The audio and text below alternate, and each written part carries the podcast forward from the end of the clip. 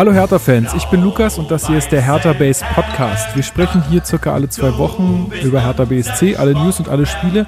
Und das tue ich äh, ja, mit dem Mann, der immer an meiner virtuellen Seite ist, Marc Schwitzky, dessen Wortspiele sogar im Rasenfunk äh, schon gefürchtet sind äh, und der aktuell eine Twitter-Pause einlegt. Grüß dich, Marc. Grüß euch, hi. Und äh, wir haben heute noch einen ganz besonderen Gast. Ähm, ich glaube, das ist äh, ja also in unserem Podcast auf jeden Fall eine Premiere. Ich weiß nicht, ob er schon mal in einem anderen äh, Podcast zu Gast war. Das kann er uns gleich mal sagen. Stefan Hermanns von vom Tagesspiegel Sport. Hi Stefan. Hi, hallo. Grüß dich. Ähm, ja, ist dein erster Podcast oder warst du schon mal irgendwo anders zu Gast?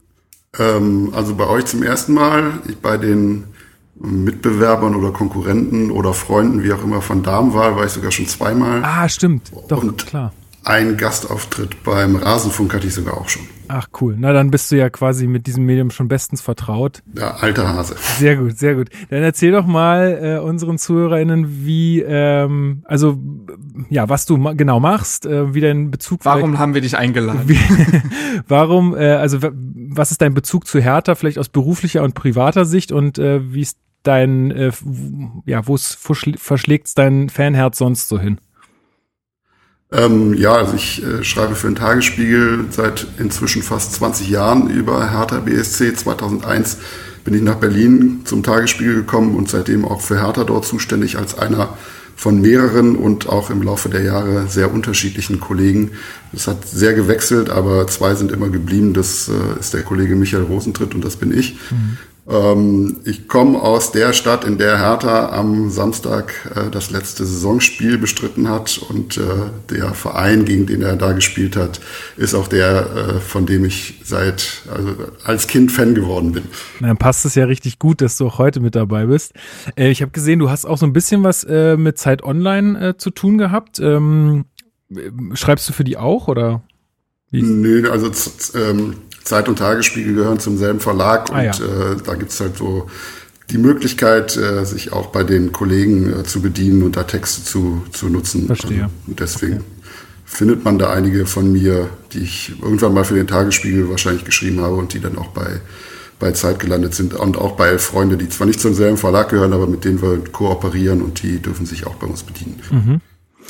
Cool. Ähm, dann fangen wir doch mal mit einer Meldung an, auch wenn die jetzt nicht ganz chronologisch ist, aber die mich jetzt gerade sehr gefreut hat. Ähm, Chad ist nämlich neuer Trainer bei Turbine Potsdam. Äh, dem, naja, ich weiß gar nicht, äh, bin jetzt gerade nicht up, äh, so up to date, ähm, auf jeden Fall ex-deutscher Meister äh, im Sachen, in Sachen Aktuell Frauen. ist es der VfL Wolfsburg. Mann. Genau. Ähm, äh, Frauenfußball und äh, da wurde ja schon öfter mal aus Hertha rein gefordert, dass man da doch wieder mal ein bisschen mehr tut und sich da mal mehr engagiert und äh, es gibt jetzt also auch wohl wieder eine Kooperation zwischen Turbine und Hertha.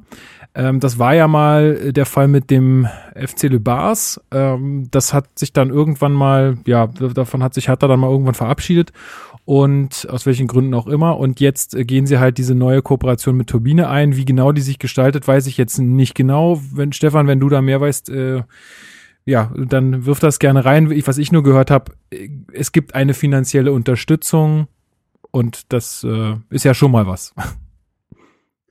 Also im Detail bin ich da auch noch nicht drüber informiert. Die, die Nachricht kam ja auch erst äh, vor wenigen Stunden raus. Ähm, ich fand die, die Personalie Chahed fand ich ganz interessant. Ähm, die ersten Gerüchte gab es ja auch schon, glaube ich, am Sonntag oder gestern, das weiß ich jetzt nicht mehr äh, hundertprozentig. Ähm, ja, das finde ich, finde ich ganz, ganz interessant. Äh, hatte ich jetzt, hätte ich jetzt nicht so auf dem Schirm gehabt.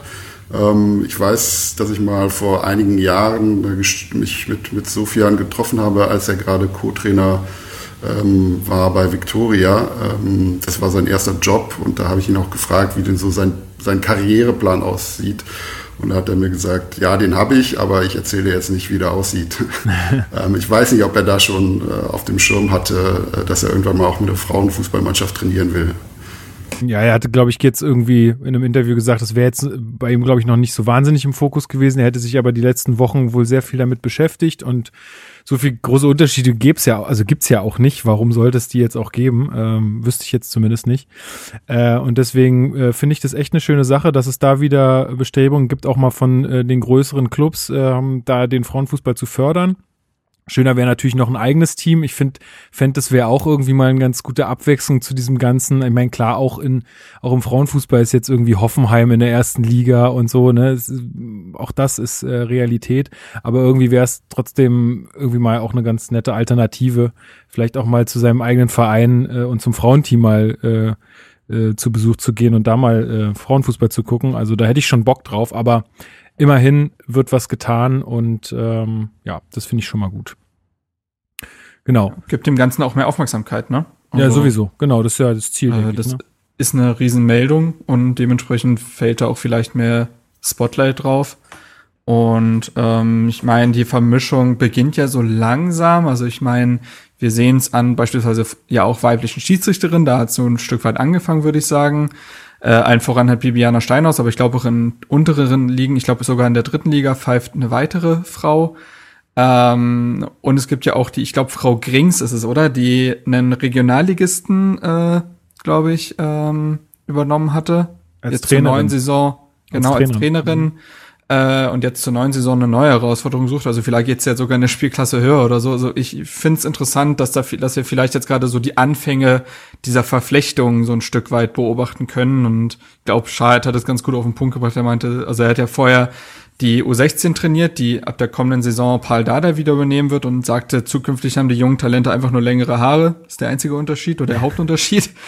Und äh, will damit ja auch sagen, ne, also am Ende geht's um Fußball sind eigentlich die gleichen Elemente wie im Männerfußball, bloß dass man vielleicht ein paar Sachen, die bei der Akademie für äh, männliche Fußballer schon eher von klein auf miterzogen werden, dass das vielleicht jetzt ein bisschen intensiver erklärt werden muss bei den Frauen, die vielleicht einfach nicht dieselben Abläufe haben, wo das ja auch alles ein Stück weit weniger professionell einfach ist aufgrund der Strukturen und des nicht so vorhandenen Geldes.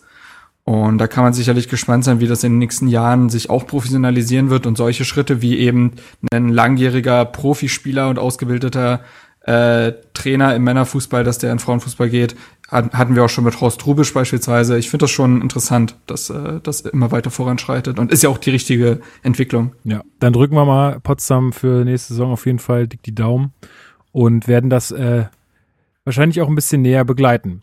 Gut, dann kommen wir mal zum ersten Spiel, was wir heute besprechen wollen. Und das ist die Partie gegen Leverkusen. Bayern 04 ähm, war der Gegner jetzt vor zwei Spieltagen. Äh, ich glaube, zur Aufstellung kann man gar nicht so viel sagen, außer dass Piontek direkt von Beginn an starten durfte. Ähm, ansonsten konnte man eigentlich so auf die ja, beste Elf oder auf die Labadia-Elf, die wir so haben, äh, zurückgreifen. Ja, zumindest war es überraschend, dass Kunja gestartet ist, da ja. ähm, Labadia eigentlich noch auf der Pressekonferenz vor dem Spiel noch sagte, dass es eigentlich ausgeschlossen ist, dass der Mann 90 Minuten spielen wird. Mhm. Aufgrund seiner Verletzungen in den letzten Monaten, wie gesagt, drei Gehirnerschütterungen in zehn Monaten, äh, generell wenig Substanz eigentlich da, weil er ja bei Leipzig auch gefühlt nie über 90 Minuten gespielt hat, dann zu diesem Qualiturnier mit Brasilien gereist ist und einfach eigentlich gar keinen Rhythmus hat. Und deswegen war das schon extrem überraschend, fand ich, dass er gegen Leverkusen in der Schale stand. Und äh, ich war ja jetzt für die Folge oder für das Spiel war ich bei der Rasenfunk-Folge dabei, für das Leverkusen-Spiel. Und da haben wir auch schon drüber geredet, dass es, auch durchaus kritisch gesehen werden kann. Sicherlich ist man nie ganz dabei und hat sich jetzt nicht mit dem medizinischen Team auseinandergesetzt. Aber eigentlich hätte ich gedacht, dass man jetzt bei dieser, bei diesen vielen Kopfverletzungen in den letzten Wochen und Monaten da ein bisschen mehr vor sich walten lässt und vielleicht ihn gar nicht mehr in die Startelf mitnimmt äh, für den Rest der Saison, damit er dann im Sommer voll trainieren kann. Ähm, es ist nichts passiert, zum Glück, aber naja, ich fand's schwierig, auch weil er im Spiel einmal richtig zusammengerasselt ist mit einem Spieler und auch länger da lag und auf den Nacken gezeigt hat. Und ja, fand ich schon nicht ohne irgendwie. Sollte man zumindest mal kritisch erwähnt haben, finde ich.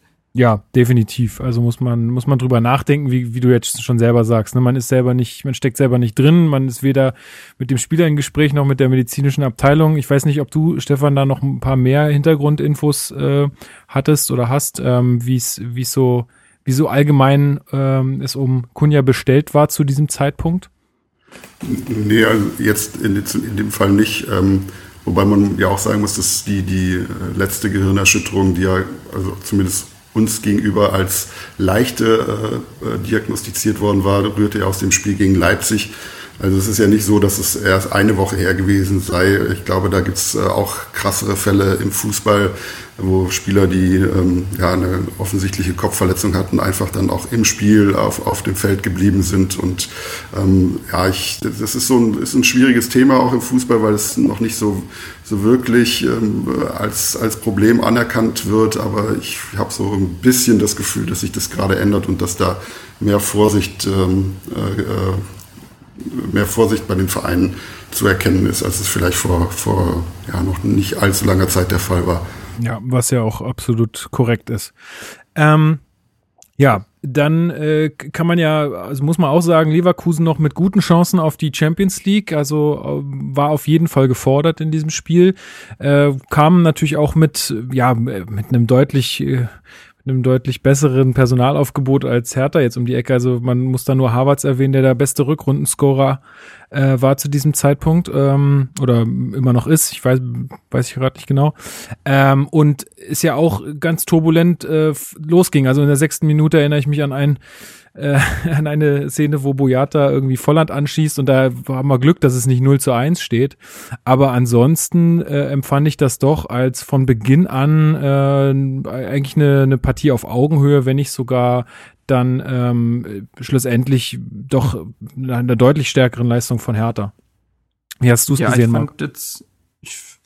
Also in den ersten Minuten hatte ich die ernsthafte Sorge, dass man hier überrollt wird, mhm. weil der Spielplan Labadias Leverkusen hoch und aggressiv anzulaufen überhaupt nicht funktioniert hat, hat er auf der Pressekonferenz danach auch ja, hat zugegeben oder selber analysiert, dass da am Ende der englischen Woche die Spritzigkeit gefehlt hat, um das konsequent durchzuziehen. Und wenn man nicht konsequent pressen kann, dann sollte man es eben lassen, weil dann sonst zu viele Lücken gerissen werden für den Gegner. Und das wurde in den ersten Minuten über die sehr schnellen Außenspieler von Leverkusen, Bailey und Diaby äh, auch wirklich ausgenutzt. Also die hatten halt richtig Platz, um erstmal Fahrt aufzunehmen und dann ist es super schwer, die Spieler im Tempo-Dribbling noch aufzuhalten. Also da hat auch Plattenhardt beispielsweise erstmal seine liebe Mühe, was aber auch, wie gesagt, gar kein, gar keine Kritik an ihm ist. Das äh, lag mehr am System. Und äh, dann hat man nach den ersten Minuten, wo Leverkusen auch schon so zwei, drei Chancen hatte, also ich erinnere mich an einen Schuss aus dem Rückraum von Harvards, meine ich, und auch noch so einen Fallrückzieher, der jetzt weniger gefährlich war, aber zumindest war es immer dieses Ding, dass Hertha dass Hertha es nicht geschafft hat, Leverkusen beim Durchbrechen aufzuhalten und die haben dann immer in den Rückraum versucht zu spielen und da das Tor zu machen, ist auch typischer Move, besonders bei Leverkusen zu, oft zu sehen. Und nach den ersten Minuten hat dann Hertha umgestellt. Ich würde so sagen, nach so 10, 15 Minuten. Und das hat dann auch wirklich extrem Wirkung gezeigt. Man stand deutlich tiefer, hat die Ketten deutlich enger gebildet und dann selber versucht, auf Konter zu lauern. Und das, finde ich, hat dann wiederum sehr, sehr gut funktioniert. Leverkusen hat eigentlich überhaupt keine Lücke mehr gefunden, ist immer wieder äh, wellenartig quasi äh, an Herthas Defensive gescheitert da muss man sicherlich auch nochmal Tore Nariga und Boyata loben, die einmal mehr wirklich alles rausverteidigt haben und die wirklich brutal gut äh, seit äh, Labadia da unterwegs sind. Boyata zwar schon davor, aber halt diese Kombination. Ich finde, dass Stark es als Sechser überraschend gut gemacht hat. Der musste ja spielen, weil naja, äh, es einfach keine anderen Spieler ja. mehr gab. Ich glaube, äh, Anne Meyer, da wurde kurz vor der Partie bekannt, dass er nicht äh, dabei sein kann, verletzungsbedingt. Das heißt, man hat dann auf Stark äh, gesetzt, in, äh, der das in der Jugend ja vor allem gespielt hat und auch in seinen ersten Jahren bei Hertha öfter mal auf der Sechs gespielt hat. Und ich fand, er hat das überraschend gut gemacht. Also natürlich kann der Mann verteidigen, so das ist jetzt gar nicht so verrückt, aber ich fand auch mit bei wirkte es eigentlich recht ruhig, hat sogar teilweise so Läufe mit dem Ball in die gegnerische Hälfte gemacht, hätte sogar ein Tor erzielen können, wenn Kunja in der einen äh, Szene auf ihn rüberlegt, anstatt selber abzuziehen. Und ja, das war dann, äh, finde ich, nach 15 Minuten hat Hertha das Spiel kontrolliert, ohne eigentlich allzu viel vom Ball zu haben. Ja, und dann. Ja. Dardai-Schule. Die, die alte Dardai-Schule. Ja, aber wenn man da auf sowas zurückgreifen kann, ist doch auch gar nicht so schlecht. Also. Nö, überhaupt nicht. Also bin ja auch ein äh, durchaus ein Freund dessen, was äh, Dada in, in, ja, in der meisten Zeit der viereinhalb Jahre bei Hertha veranstaltet hat.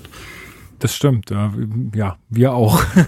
also, ich meine, kann man ja mal vorgreifen. Es ist jetzt, glaube ich, seitdem wir unseren Podcast machen, diese Saison ist die geringste, geringe, geringste Punkteausbeute. Also da sieht man schon, Äh, gut, klar, nach so einer Saison eh, aber ähm, da sieht man schon, was das dann doch für Wert hatte. Ja, in der 22. Minute 1-0 Kunja nach Vorarbeit von Darida und Luke Bacchio. Ähm, ja, macht er, also ist aber mehr oder weniger irgendwie auch eine sehr starke Einzelleistung, die er, die er da macht. Also er kriegt den Ball auf den Fuß und äh, dann zieht er eigentlich direkt ab, ne? Er kaum, kaum mit Annahme. In einer Bewegung. Oder so. Ich, ja. Ja. Ähm, ja, auf den Fuß ja, würde ich jetzt weiß nicht, sagen. Wie du es gesehen hast. Ja. Also, dass er ihn auf den Fuß kriegt, äh, würde ich jetzt nicht so sagen, sondern er nimmt ihn ja schon so mit dem Fuß so an, dass er ihn sich äh, so zurechtlegt, äh, dass er ihn dann mit dem, auch mit dem, mit dem äh, Fuß, selben Fuß dann unter die Latte äh, jagen kann. Also, das ist schon herausragend gemacht, diese Bewegung. Ja. Ja, das meine ich so, dieses, diese Volley, also diese selbst vorgelegte Volley-Ablage mhm. sozusagen nochmal. Ja, und vorausgegangen war ja ein fabelhafter Konter. Also das hat Hertha in dem Spiel wahnsinnig gut gemacht, sehr präzise Konter zu fahren. Eben auch sehr oft über den halt äh, bekannterweise schnellen Luke Bacchio. Äh, Darida setzt sich da mit dem Dribbling auf der Seite gut durch und dann wird der Pass halt über ihn, Piontek und Luke Bacchio nach vorne gespielt.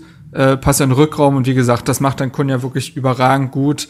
Ähm, hat einmal mehr gezeigt, wie unglaublich wichtig der für die Rückrunde von Hertha gewesen ist. Ohne den weiß ich nicht, wie das Endergebnis ausgesehen hätte, muss man mal wirklich sagen. Ähm, da hätte schon, hätten viele Dinge zusammenlaufen müssen, dass man annähernd so viele Punkte ohne ihn geholt hätte. Also der ist schon ein wahnsinniger Faktor im Spiel. Wie gesagt, umso schöner ist es, dass eben nichts passiert ist gesundheitlich und der diese Partie ohne größere Beschwerden beenden konnte und eben auch mit einem Tor.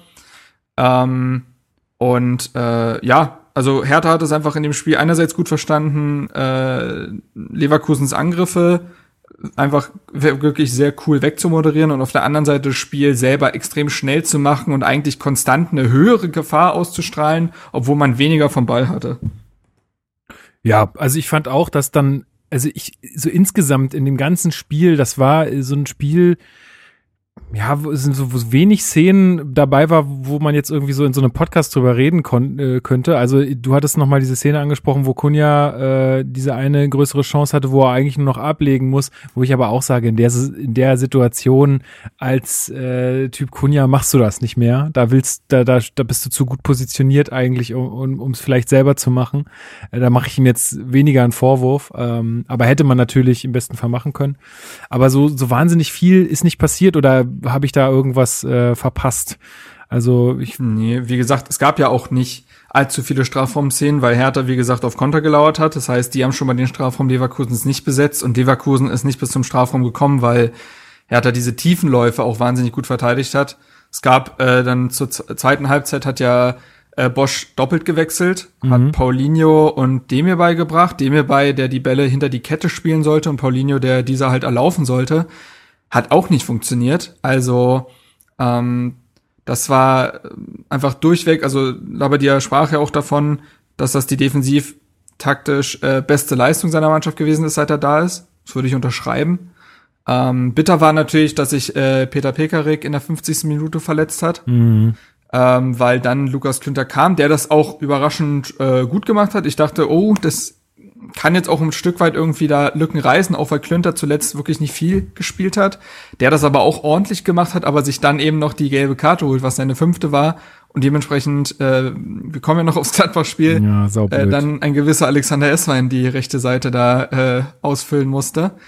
Ähm, das war natürlich unglücklich. Ansonsten, ähm, ja, macht Hertha dann fünf Minuten später den Sack ja zu, also fünf Minuten nach der Verletzung. Ähm, das da, war, wie gesagt, dieses ja. ja, sag ruhig. Da, wie gesagt, dieses Beispiel von, wie man ein Spiel schnell macht, Einwurf aus, in der eigenen Hälfte und dann geht das wirklich wahnsinnig schnell über die Seite nach vorne. Äh, Piontek äh, dribbelt da die, also wackelt da die halbe Abwehr aus. Und ähm, ich bin nicht der Meinung unbedingt, dass es ein Torklau gewesen ist, ein Tordiebstahl von Luke Bacchio, weil sich äh, Piontek den Ball dann noch etwas weit vorlegt vor der Linie und äh, Jonathan Tah auch gar nicht mehr so weit entfernt war. Also ich glaube, den Abstauber, den kann man, äh, der ist vertretbar. Und äh, Piontek hat sich auch dementsprechend gefreut. Und dann war der Deckel drauf, würde ich sagen, oder Siehst du das anders, sehe ich, Stefan? Sehe ich, sehe ich, nee, sehe ich genauso mit dem, äh, mit dem Tor. Also ähm, der Klassiker wäre ja dann gewesen, dass irgendwie Luke Bacchio wegzieht und dann äh, Piontek so überrascht ist und den Ball am Tor vorbeischießt oder was auch immer oder, oder, oder den den Ball nicht richtig trifft und die Chance dann Genau. verdattelt wird. Also wenn einer ihn reinmachen kann, soll er ihn auch reinmachen, dann ist er drin und dann ist es ein Tor und bei dem anderen weiß man, weiß man halt nicht hundertprozentig, ob es auch so gekommen wäre. Also fand ich, fand ich in Ordnung, hat mich auch fast ein bisschen gewundert, dass äh, Labadia äh, das so ein bisschen anders gesehen hat, weil er auch irgendwie ein Stürmer ist und weiß, dass ein Stürmer äh, jede, jede Gelegenheit nutzt. Also natürlich, du willst deinem Kollegen kein Tor wegnehmen. Wenn, wenn er sowieso reingeht, dann äh, ist es schon dämlich. Aber er hat ja eine, äh, Piontek hat ja nicht aufs Tor geschossen, sondern er lief ja parallel zur Torlinie. Und äh, ja, war schon in Ordnung so. Ja, und äh, aus, aus Pionteks Gesicht war auch keinerlei Unmut zu lesen oder so. Also das war wirklich, die beiden haben sich einfach gefreut, dass der Deckel drauf ist und fertig aus. Ähm, Sprach vielleicht der Mittelstürmer, der Vollblutstürmer aus Labadia, der die Kiste natürlich gemacht hätte. ja, klar. Ist ja, ist ja auch alles gut. Ey, ich finde, ich finde so, nur so kann man auch wirklich erfolgreich sein mit so einem Spirit, wenn da jetzt jeder um irgendwie jedes Tor äh, sich betrogen fühlt. Das glaube ich auch einfach nicht der Team Spirit, den es braucht, um dann in der Bundesliga erfolgreich zu sein, sein zu können. Ähm, in den letzten sie 16 Spielen konnte Leverkusen tatsächlich immer treffen, habe ich einem Kommentar entnommen. Äh, umso überraschender war es halt wirklich, dass äh, Hertha da, da die Null halten konnte. Ähm, hast du ja schon Ich sehe ausgeführt. gerade, Leverkusen hat, so, hat ja sogar in der 57. noch Innenverteidiger ausgewechselt und mit Alario noch einen Mhm. Stürmer rein. Also äh, die haben auch in der 75. nochmal doppelt offensiv gewechselt. Also da stand wirklich alles, was irgendwie sich äh, Offensivspieler nennen könnte, vorne drin. Aber die wirkten auch, Aber, die wirkten auch Äh, zunehmend gesagt, frustriert. Das hat nie danach gerochen, als, als ob Leverkusen noch mal rankommen würde. Nee, richtig. Und die waren auch frustriert. Irgendwann haben die auch äh, gemerkt, scheiße, hier heute geht hier gar nichts und waren dann auch so, also Das stimmt. Ja. Ja, ist ja in vielen Sportarten so. Wenn du einmal ein bisschen äh, psychisch da dich so ein bisschen ver ver verfangen hast, dann äh, geht halt auch äh, das einfach nicht mehr so leicht. Und äh, in dem Fall war es wahrscheinlich auch so. Und so gewinnt Hertha dieses Spiel 2 zu 0 und ähm, ja, bringt Leverkusen damit äh, im Endeffekt um die Champions League, weil damit war die Ausgangssituation für den nächsten Gegner von uns, Gladbach, äh, deutlich besser. Die brauchten dadurch nur noch einen Unentschieden, um äh, in die Champions League einzuziehen. Und wie wir alle schon wissen, haben sie das auch geschafft. Gibt sonst noch was zu Leverkusen, was ihr noch erwähnen wolltet? Eigentlich nur, dass Hertha endlich mal wieder gewonnen hatte. Also man hätte ja durchaus denken können nach den Niederlagen gegen Frankfurt und Freiburg, dass man jetzt tatsächlich ohne Sieg äh, aus den letzten Spielen der Rückrunde gehen würde. Erwartbar war es nicht, das stimmt.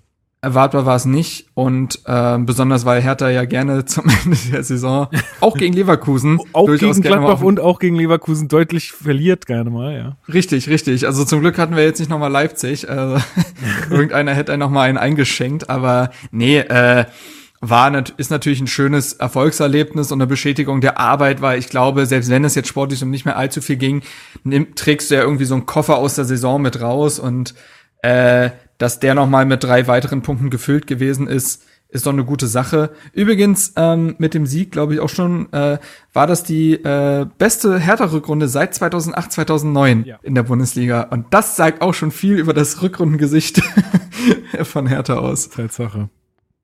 Ja, gut, weil dann würde ich nämlich gleich äh, zum Spiel gegen Gladbach kommen, äh, auf das wir uns vielleicht ein bisschen mehr äh, fokussieren wollen. Aber erstmal die Frage an dich, Stefan. Stehst du auch im Stadion als Pappkamerad? Nein. Was hältst du von der So- Aktion so allgemein? Ähm, also es sieht schon ganz gut aus, muss man sagen. Ich habe es jetzt zum ersten Mal äh, mit eigenen Augen gesehen. Ähm, ich, so- soweit ich das mitbekommen habe, war das ja eine Aktion von den Fans und jetzt nicht irgendwie vom Verein verordnet. Ähm, ähm, und ähm, ist ähm, auch für einen, für einen guten Zweck und insofern fand ich das schon okay. Also ich habe da jetzt nichts, äh, nichts Schlimmes dran entdecken können. Es gibt ja einige Leute, die das albern fanden, aber ich fand es okay. Nee, albern finde ich das auch überhaupt nicht. Ich finde das eigentlich auch eigentlich eine ganz coole Sache, wenn man schon nicht irgendwie physisch vor Ort sein kann, äh, in irgendeiner Art und Weise da ähm, auch den Fans was zurückzugeben. Wo, gut, du hast jetzt gesagt, dass es auch von den Fans selbst initiiert war, aber trotzdem ist es ja irgendwie eine, eine schöne Sache, Sache. Lustig fand ich, dass dann zum Beispiel so Leute wie Kevin Kühnert im Auswärtsblock standen, der ja nun Arminia-Anhänger ist. Ähm, also das, sowas fand ich auch ganz lustig. Ähm, Und man muss sagen, ich habe die Konferenz geguckt, kein Stadion sah voller aus. Also das ist, ist dann auch nicht schwer. Äh, ne? das, das, ja, aber fürs Bild zumindest ist es nicht schlecht. Also äh, ich finde die Aktion ganz cool. Und ich glaube, es ist ja auch für einen guten Zweck, glaube ich. Ja, ja. Oder genau. wie, ja. ja. Genau, man kann sich dann als Fan seinen äh, Pappkamerad äh, oder die Kameradin kann man sich dann abholen. Ähm, ja, mal gucken, wie sie das machen wollen. Da bin ich gespannt. Ähm, genau, für uns, ja, ging es um die goldene Ananas. Also äh, Labadia sagte, naja, wir wollen jetzt halt irgendwie einen guten Abschluss äh, aus der Saison finden, was ja auch eigentlich schon gegen Leverkusen galt, mehr oder weniger. Ähm, ist natürlich immer so ein bisschen blöd, so, äh, so, dass man gar nicht weiß, ähm, was man irgendwie machen sollte. Und äh, Gladbach ähm, mit der Möglichkeit noch auf die Champions League. Also äh, zwei Punkte Vorsprung vor Leverkusen und ähm, ja, drittbeste Heimbilanz äh, bei Gladbach. Also es waren eigentlich alle Vorzeichen auf, ähm, auf Sieg sozusagen, weil für Gladbach ging's noch um was, für Hertha nicht. Und ich finde, das hat man auch in der ganzen, ähm, ja, in der ganzen Partie irgendwie gespürt dass äh, es für die einen noch um was ging und für die anderen nicht. Wie habt ihr es gesehen? Ja, stimme ich dir zu. Es kann natürlich auch so manchmal sein, dass wenn, wenn du keinen Druck mehr hast, dass du in so einem Spiel befreit aufspielst. Ähm, ähm, aber es war eigentlich von der, von der ersten Minute an Hertha deutlich so in der, in die, im Defensivgang, während Gladbach da äh, deutlich gemacht hat, dass sie das Spiel gewinnen wollen. Ähm, ja, und das ist ihnen ja dann auch äh, ja, eigentlich deutlicher gelungen, als es das Ergebnis aussagt. Auch wenn, also ich fand ja, dass Labadia die zweite Halbzeit ein bisschen zu schön geredet hat. Äh, sie war besser, auch deutlich besser als die erste.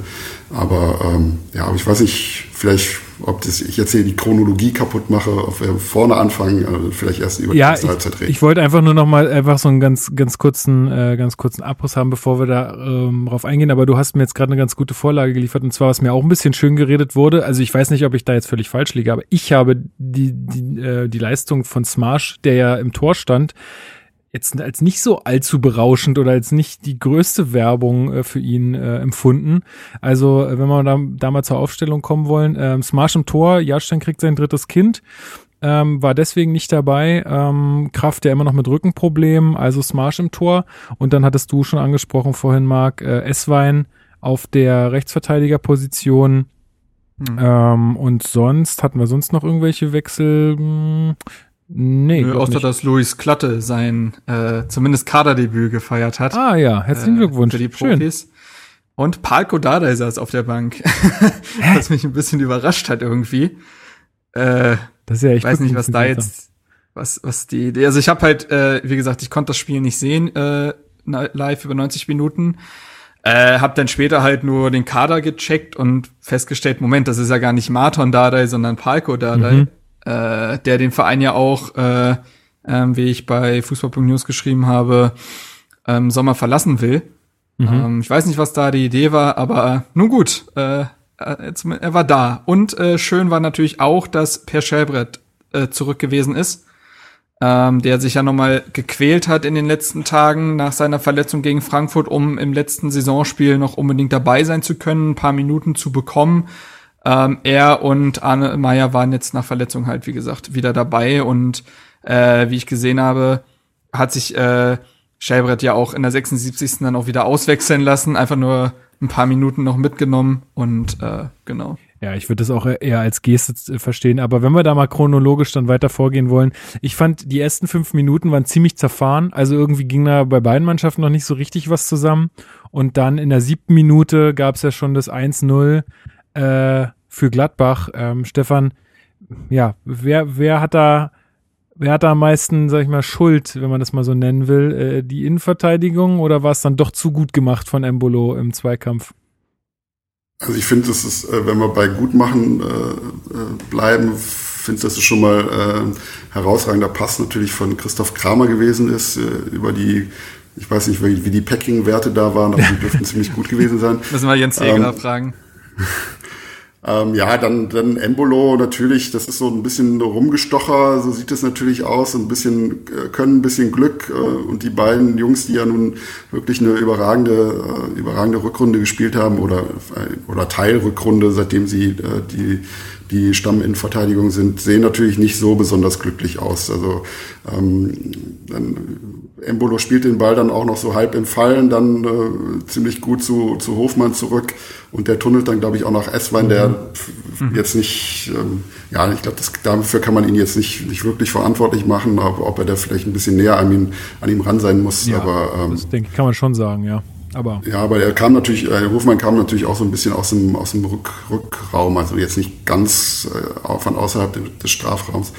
Aber die, also die, äh, es war so, so eine Verkettung von ähm, glücklichen Umständen auf Gladbacher Seite und unglücklichen auf, auf äh, Hertha Seite, würde ich sagen. Ja, zumal man ja auch immer, also ich finde, man kann den Innenverteidigern immer zugute halten, dass was willst du da machen, ne? Wenn der einmal im Strafraum ist und du den einmal blöd triffst, dann gibt's halt auch den Elfmeter, ne? Also dann versuchst du halt eher irgendwie so gut wie möglich abzuschirmen, äh, dass es den Pass vielleicht nicht gibt. Aber ähm, da jetzt noch irgendwie zwischen zu gerätschen, ist halt immer ein sehr, sehr, sehr hohes Risiko in der Situation. Insofern war es sicherlich nicht äh, besonders doll verteidigt, aber ja, wenn, wie gesagt, dann da passiert dann, muss, darf dann davor nicht so viel passieren. Oder der darf halt gar nicht erst da in den Strafraum so kommen, in dem Tempo. Würde ich auch sagen. Unglücklich, aber nicht katastrophal verteidigt. Äh, Embolo hat natürlich auch einfach wirklich ein, äh, der ist halt auch ein Bulle. Ne? Ja. Ne? Also, äh, dem, der kann halt was dagegen halten, wenn so ein Torunariga und ein Boyata da raufgehen. Das wäre jetzt bei, wenn wir beim letzten Spiel sind, äh, gewesen wären, äh, Volland ein anderer Fall. Also Volland und auch ein Harvards, der noch ein bisschen äh, Spargeltarzan-mäßig daherkommt, äh, die werden halt geschluckt und so ein Embolo kann sich da halt durchsetzen, hat ein bisschen Glück, wie der erste Ball so ein bisschen wegspringt von der Innenverteidigung weg und ja, wie gesagt, dann kann man vielleicht etwas näher am Mann sein, trotzdem ist das einfach dann gut gemacht und äh, ja, also ich, wie gesagt, ich habe das Spiel ja nicht äh, gesehen, ich habe nur äh, Konferenz gesehen, da wurde Hertha Gladbach verständlicherweise seltenst gezeigt. Ähm, und ich habe auch nur die Highlights gesehen aber ich hatte das Gefühl, in der ersten Halbzeit muss es eigentlich deutlich höher als 1 zu 0 zur Pause stehen. Das würde ich auch ähm, so sagen. Ich, ähm, da gab es echt einige Szenen. Ich glaube auch die Szene, in der Esswein, äh, ich weiß gar nicht, auf wen, auf Stindel, glaube ich. Ja, Stindel. Äh, Perfekte Vorlage. Stindl schießt. Wirklich überragende Vorlage. Da hat er den Mann echt gesehen an der Stelle. Ach man, ist auch bitter irgendwie. Zu Aber viel ja, Häme. Zu viel äh, Häme. Zu viel Häme. Ähm, aber ja, äh, müsste eigentlich zur Halbzeit äh, höher ausfallen, das Ergebnis, oder? Ja, ich glaube, der, der Torschussbilanz war 13 zu 0 mhm. aus Gladbacher mhm. Sicht. Jawohl. Ähm, ja, also recht eindeutig, kann man schon so sagen, ja. ja. Also es fehlte so, den Gladbachern fehlte so ein bisschen manchmal dann in, in letzter Instanz so die, die Genauigkeit. Also ich weiß noch, ein, ein langer Pass, ich glaube, das war auch Embolo, der da im Mittelfeld äh, sich den Ball dann wieder mit seinen langen Beinen da nochmal zurückerobert. Ich glaube auch gegen Boyat, nee, gegen Torunaria, glaube ich. Mhm. Spielt dann so im Fallen äh, und ähm, dann kommt er da zu Hofmann und dem verspringt dann da bei der, bei der Annahme. Dadurch kann Smarsch den relativ leicht aufnehmen. Dann gab es noch eine Kontersituation mit äh, Stindl und, und Hofmann, wo ähm, Stindl dann aufs Tor schießt. Der, das ist dann, glaube ich, der, wo, wo ähm, äh, Smarsch so ein bisschen fliegen kann, schön in die Ecke, der jetzt aber auch nicht so gefährlich war, der Schuss eigentlich, wo die, den Konter kann man auch besser ausspielen. Ähm, ja, der Pfostenschuss, dann äh, noch die Szene, ich weiß gar nicht, ob die in den Zusammenfassungen gezeigt wurde, äh, wo Smarsch äh, großes Glück hat, dass er, äh, dass er den Ball am tatsächlich. Ja. Ach, die nicht, aber es wurde eine andere Pfostenszene gezeigt. Es gab, glaube ich, noch einen Pfostenschuss, oder? Nee, die von Smarsh, die er jetzt gerade. Das war, er, er so, will einen Pass rausspielen äh, von hinten raus und äh, spielt fast äh, Embolo den Ball in den, in den Fuß.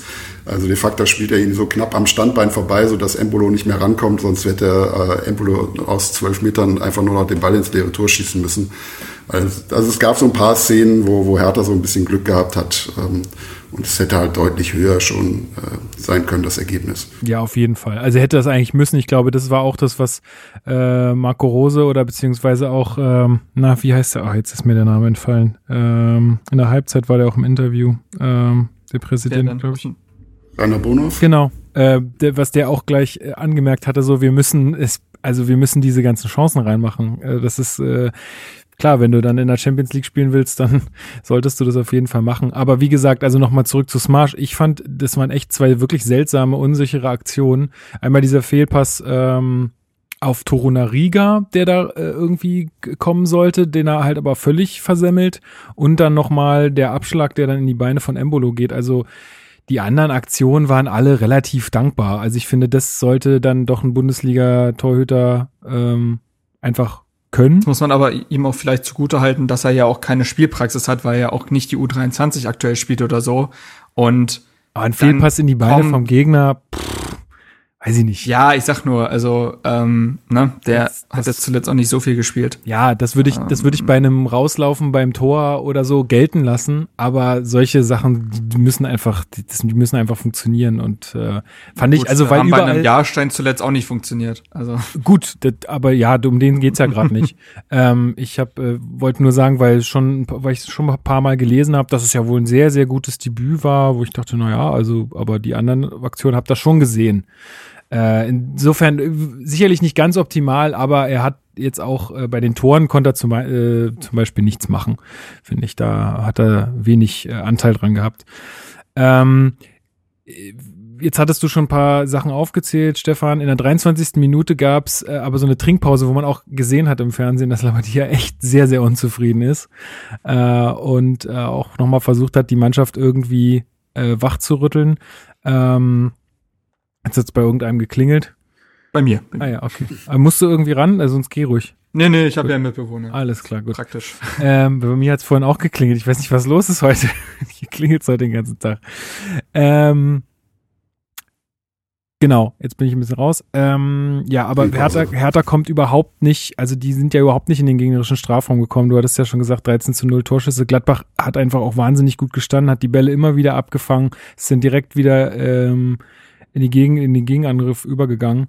Ähm, also Hertha hat schon, schon irgendwie versucht, aber war halt irgendwie nicht so, ja, halt was ich gesagt hatte, ne? Da hat man nicht so gemerkt, da geht's noch um was. Die war nicht resolut genug, nicht konsequent genug.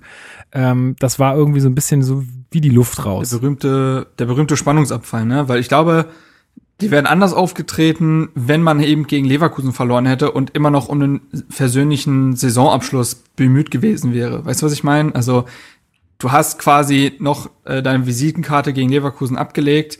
Deswegen war es jetzt nicht mehr allzu wichtig, auch gegen Gladbach mhm, zu mhm. brillieren. Also ähm, dementsprechend, darf, äh, ich, ich finde es immer schwierig, von Sportlern dann immer noch den allerhöchsten Fokus zu fordern. Sicherlich sollte man nicht so auftreten wie jetzt beispielsweise Dortmund gegen Hoffenheim ähm, am letzten Spieltag. Ja, aber äh, das, ja, so, weißt du, das ist dann halt, also, oder Köln gegen Bremen, da gibt's ja viele Beispiele oder jetzt. HSV aber, gegen Sandhausen.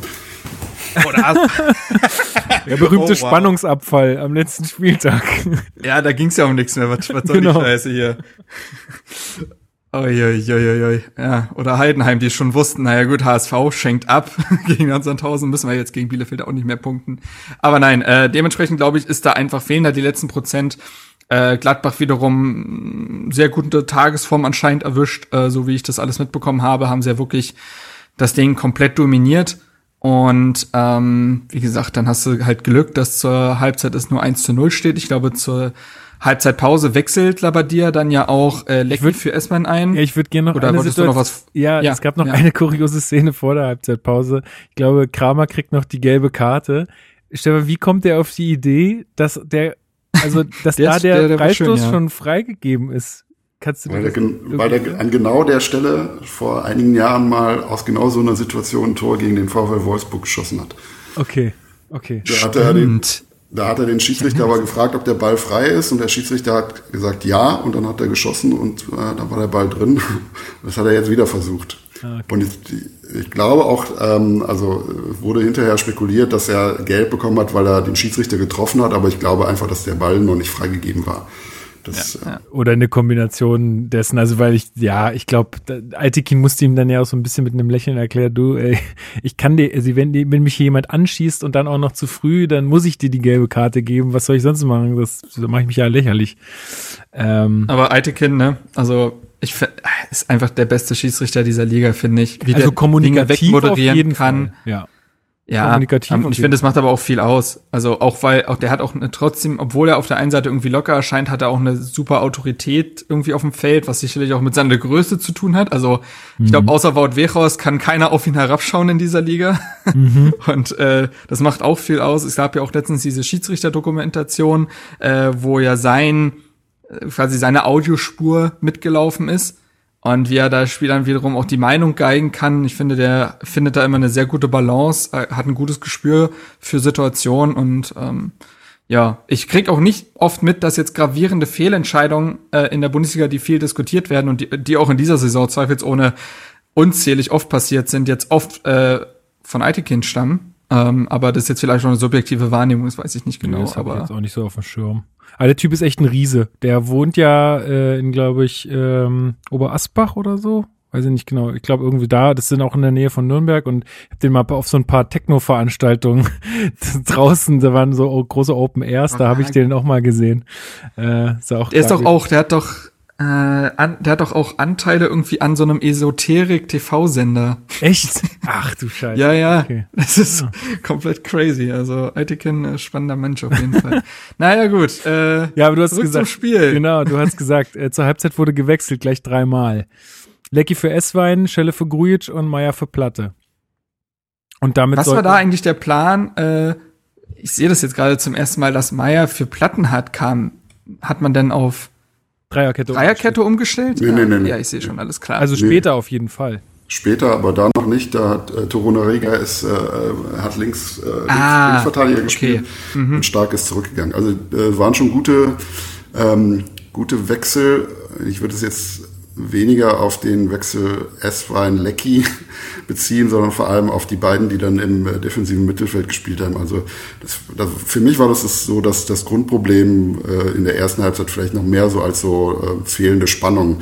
Also Hertha hatte überhaupt keine durch, also so gut stark das auch gegen Leverkusen gemacht haben mag. Aber ähm, in dem Spiel ist ihm das leider überhaupt nicht gelungen und Grujic hatte eher wieder so seinen, seinen Gespenstertag, wo ihn niemand gesehen hat. Also die beiden zusammen ähm, waren im Grunde genommen nicht so richtig präsent. Also ähm, Stark hat viele Bälle, also man hatte so das Gefühl, dass also hat der Zugriff so, gefehlt.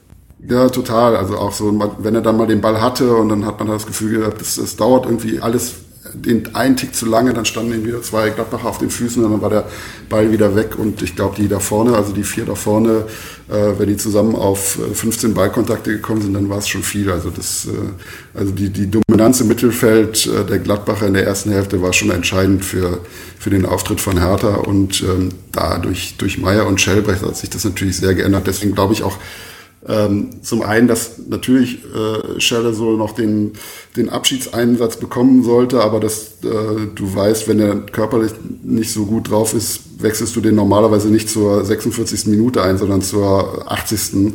oder vielleicht sogar noch später wie Raphael bei Gladbach dann kurz vor Schluss. Äh, das war schon so eine, so eine sportliche Notwendigkeit. Also der, die brauchten da jemanden, der da halt auch die, die Löcher zuläuft, der da ein bisschen äh, bisschen Galligkeit reinbringt und, und Meier ähm, hatte auch ein, zwei Szenen, in denen er nicht so gut aussah. Ich glaube, eine Chance der Gladbacher hat er durch einen Ballverlust am, am eigenen Strafraum äh, begünstigt. Ich weiß nicht mehr, welche das war.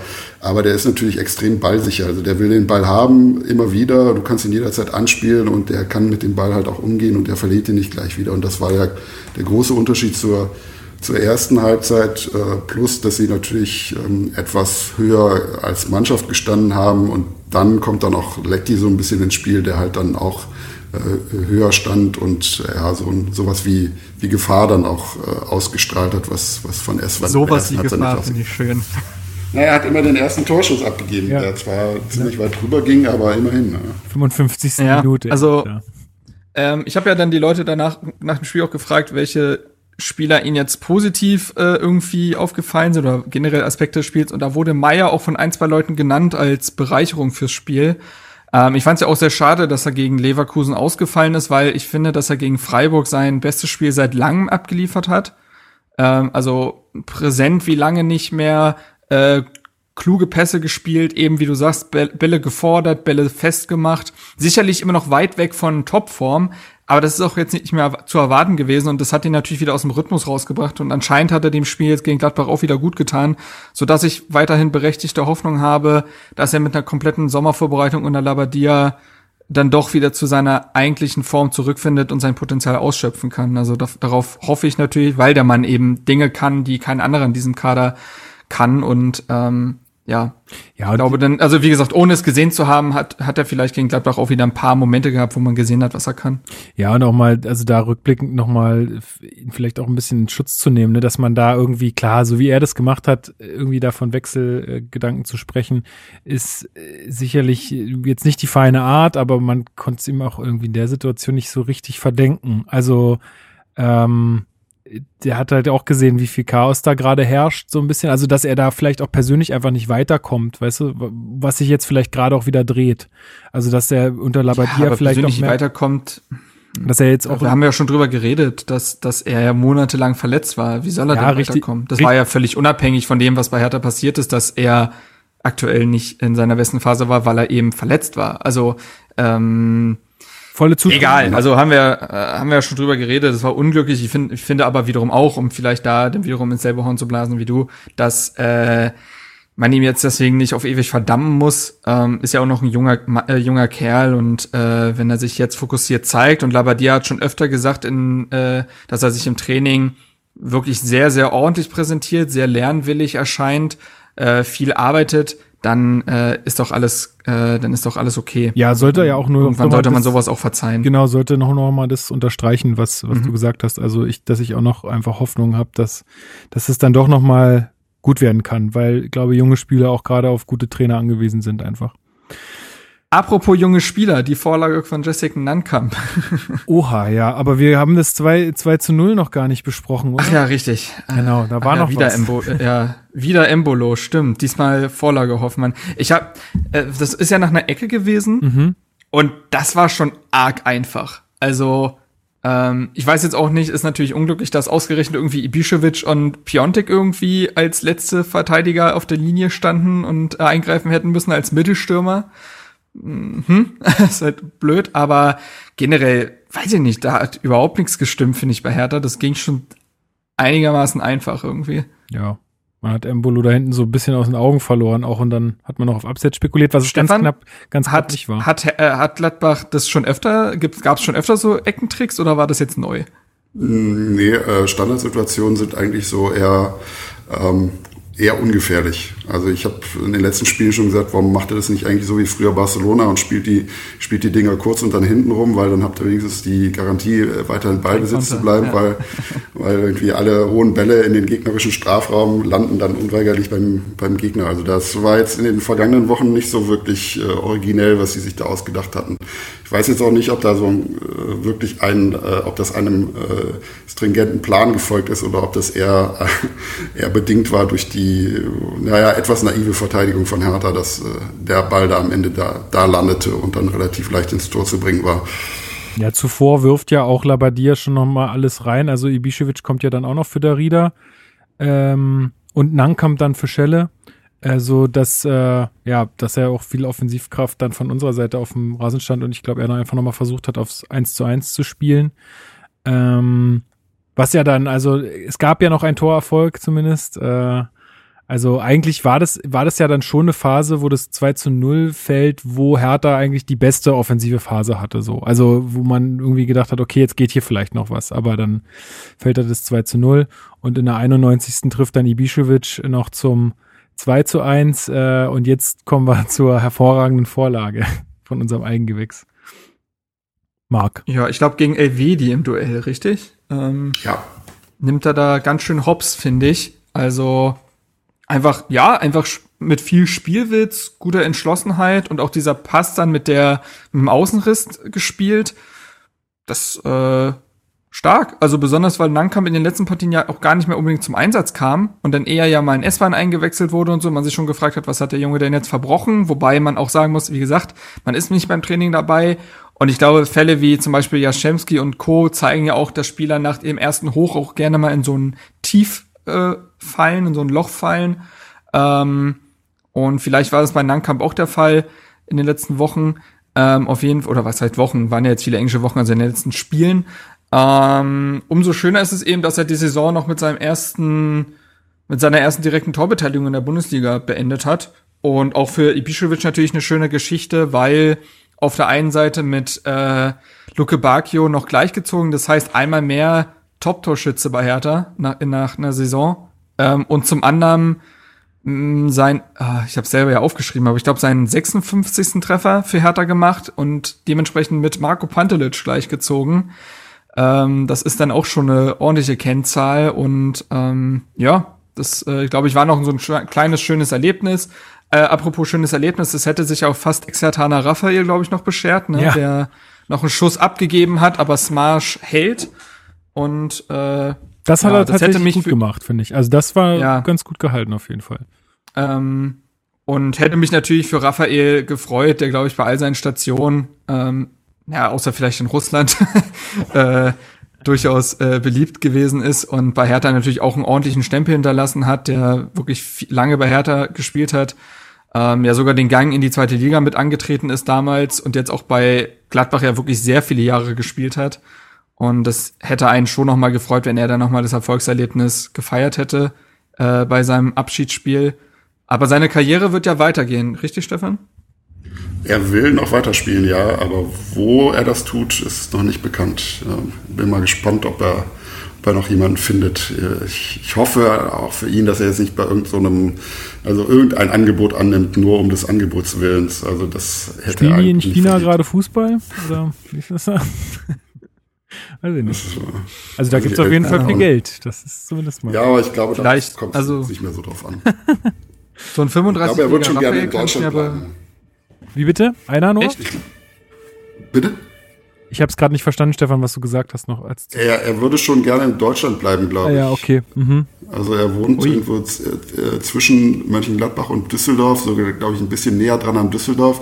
Zweite ja. Liga hat er, glaube ich, noch drin, aber Na, also dann würde er natürlich seine würde er natürlich seinen Ruf bei Hertha komplett ruinieren, wenn er für Düsseldorf spielt. Tatsache. Darum geht's ja letztendlich. Also man sollte sich zum Ende seiner Karriere nicht mehr schlecht stellen mit Hertha. Es ist sehr wichtig, Aber, dass, man, ja. dass man sich mit Hertha gut stellt in Deutschland, klar. Sehr wichtig.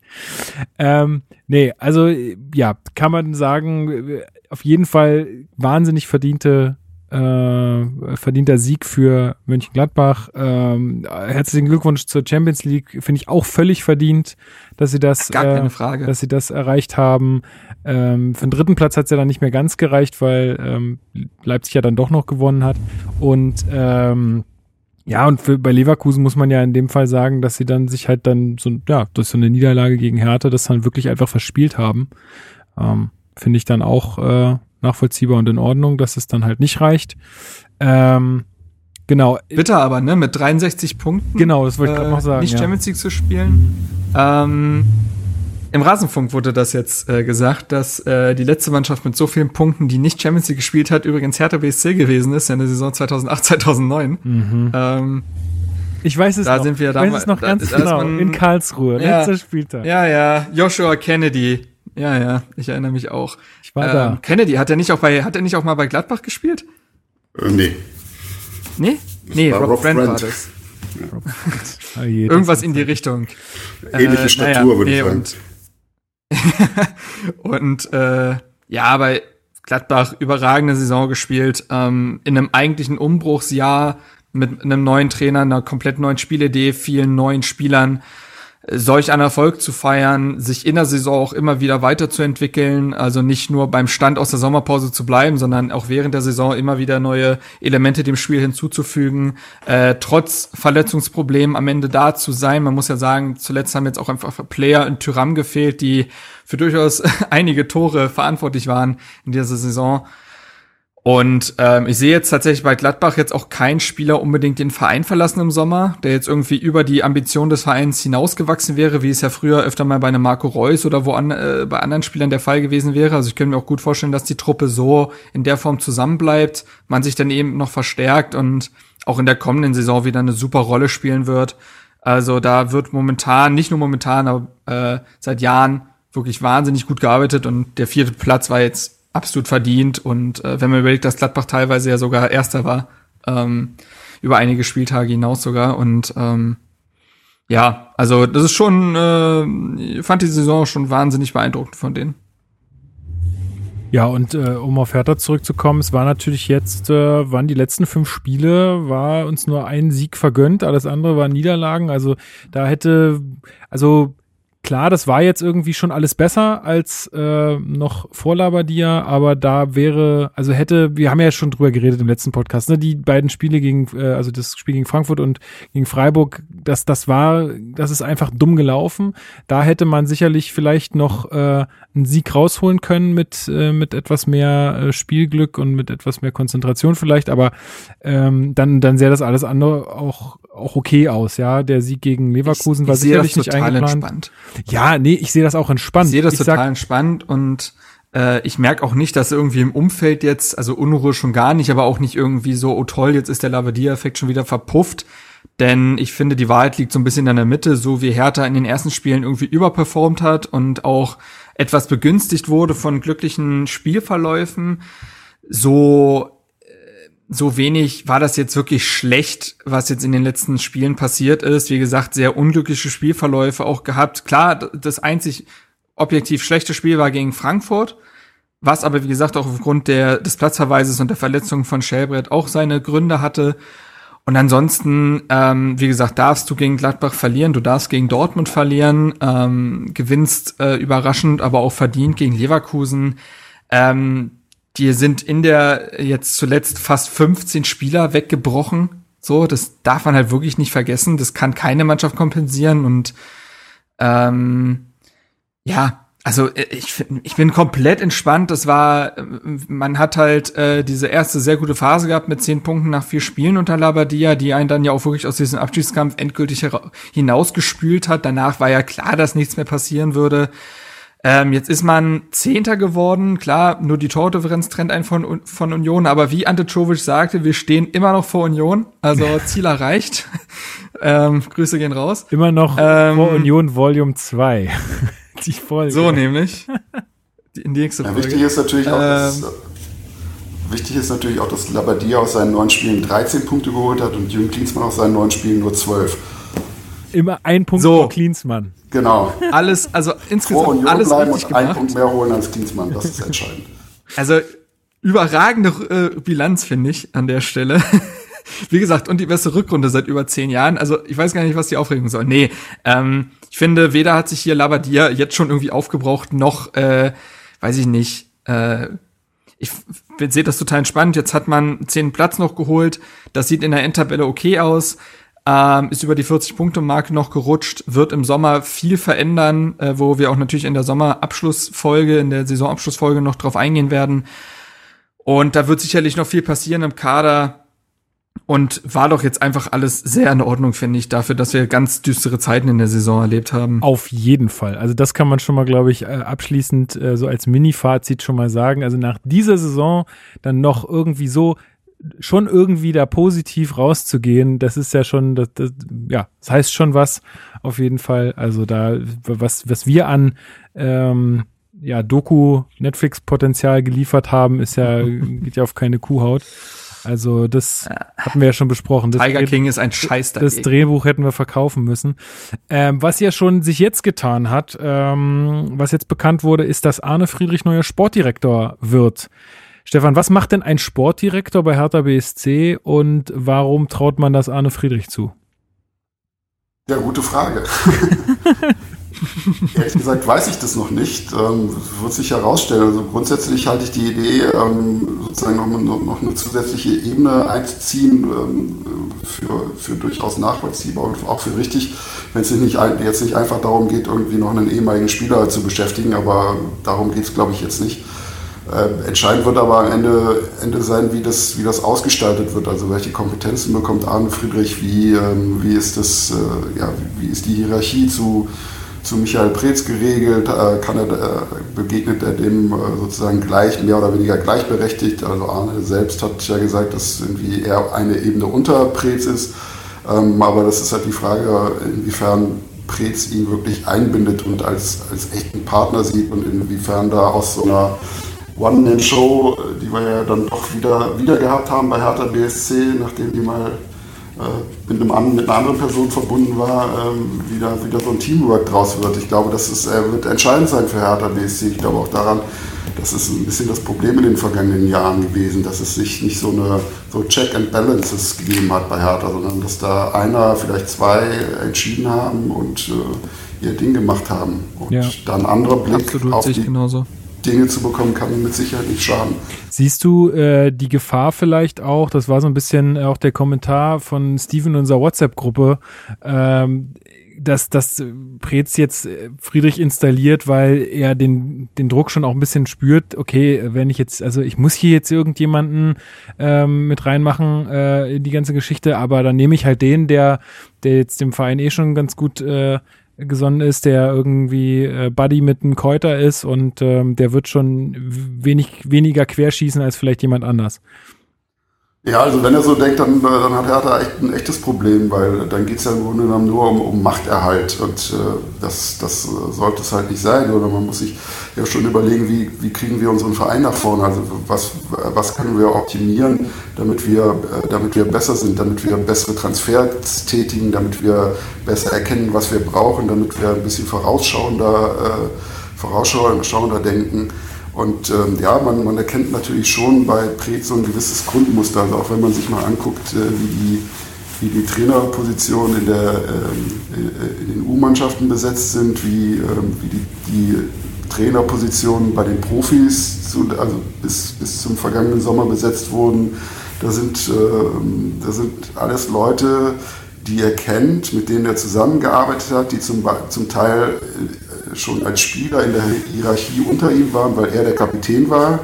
Ähm, und das, ähm, ja, das, ähm, es ist so, so ein, ich finde so, wenn man das Ganze so als System sieht, dann finde ich das mhm. schon sehr interessant. Also das sind so alles so Sachen, um ein System zu erhalten. Und ähm, man muss aber auch mal über, über das System hinausdenken, glaube ich, um weiterzukommen, weil man sich sonst irgendwie nur um sich selbst dreht. Ja, da kann man nur hoffen. Jürgen, bist du's? da kann man, da kann man einfach nur hoffen, dass Arne, dass Arne das vielleicht auch so ein bisschen, also weil ich glaube, der ist auch, also zumindest so, wie ich ihn jetzt so verstanden habe in seinen Interviews, ist der, glaube ich, schon relativ selbstbestimmt und man kann vielleicht nur hoffen, dass er, auch. dass er sagt, dass er da diese Dinge vielleicht auch ein bisschen anprangert und ein bisschen anpackt und wenn ihm, wenn er merkt, mir, ey, mir gefällt es hier nicht, dann bin ich halt wieder weg. So, weil er sagt. Das ist der Punkt. Ich glaube, ich ich glaube, mhm. Arne Friedrich ist nicht so genügsam wie andere ehemalige, die eingebunden werden. Sonst wäre er auch schon, glaube ich, früher gekommen. Und ich glaube, dass er auch mit Jürgen Klinsmann gekommen ist, weil eben eine größere Vision jetzt aufgezeigt wurde, eventuell unter äh, eben jenem. Und ich glaube auch, dass die Personalie Bruno Labbadia damit viel zu tun hat. Ich glaube, dass das auch nochmal ähm, dass, dass man sich mit dem einiger ist, dass Labadia auch jemand ist, der selber sich, glaube ich, als mündige Person wahrnimmt und jetzt nicht einfach nur alles absegnet, das, was Michael Preetz ihm vorsetzt. Also auch er wird, glaube ich, Meinung haben und ich glaube, dass Arne Friedrich in sich in diesem Umfeld wiederum wohler fühlt und äh, ja eben doch recht kosmopolit daherkommt, ne, Wohnung in den USA, in Frankreich, in Berlin, macht dies, macht jenes, hat äh, da seine Expertise, hier seine Expertise ähm, der braucht das nicht. Also der braucht das nicht, ähm, unbedingt jetzt Sportdirektor bei Hertha zu sein. Der kann, glaube ich, auch ohne glücklich sein. Und wenn er das dann macht, dann nur, weil ihm da ein spannendes Projekt vorgeschlagen wurde. Und das würde auch beinhalten, dass er eben, äh, dass ihm auch Verantwortung übertragen wird und eben nicht nur auf äh, Onkel Michas Schoß sitzt, so ungefähr. Ähm, und ich glaube auch, dass der Druck auf Preetz extrem ja, also dass der gewachsen ist aufgrund der Fehlentscheidung dieser Saison. Ähm, ich glaube, dass schon die Idee mit Jürgen Klinsmann Aufsichtsrat war, eine äh, noch mehr sportliche Kompetenz in den Verein zu bringen und diese äh, Breite zu verteilen. Ich glaube, dass Jens Lehmann solch eine Entscheidung gewesen ist, ähm, dass Anne Friedrich solch eine Entscheidung ist und dass auch Marc äh, Kusicke, der jetzt äh, dazu gekommen ist und der sich ja auch in Unternehmensstrukturen äh, und so weiter auskennt, dass auch dieser ähm, Stück weit da sein Auge drauf haben soll und vielleicht auch ein paar Dinge, ein paar Fäden in die Hand nehmen soll, so dass eben Michael Preetz sich immer weiter auf das konzentrieren kann, was er ja gut macht. Denn er ist ja ein guter Kaderplaner. Er ist ja jemand, der sehr gute Verhandlungen führen kann, der Modelle, Transfermodelle irgendwie hinbekommt, die alle zufriedenstellen. Beispielsweise auch diesen Leihdeal mit Davy Selke, Ne, das ist, das sind einfach kluge Entscheidungen, auch wenn man überlegt, dass ein Valentino Lazaro oder Mitchell Weiser, die man für viel Geld verkauft hat, die waren in Berlin, glaube ich, glücklicher als jetzt bei ihren Vereinen, würde ich jetzt einfach schätzen, ähm, aus der Ferndiagnose heraus. Und dass er sich eben darauf fokussieren kann. Und da ist halt auch eben so ein Arno Friedrich, der dieses Bindeglied sein soll, der aber auch sein Auge auf Kaderplanung und, Kaderplanung und ähnliches haben soll die richtige Entscheidung. Wie sich das dann gestalten wird, das muss man natürlich abwarten. Aber ich glaube, dass, glaube ich, auch mit Windhorst äh, da jetzt auch so ein, jemand sitzt, der eben von extern darauf guckt, zwar nicht mit der allerhöchsten Fußballkompetenz, aber mit einer Unternehmenskompetenz.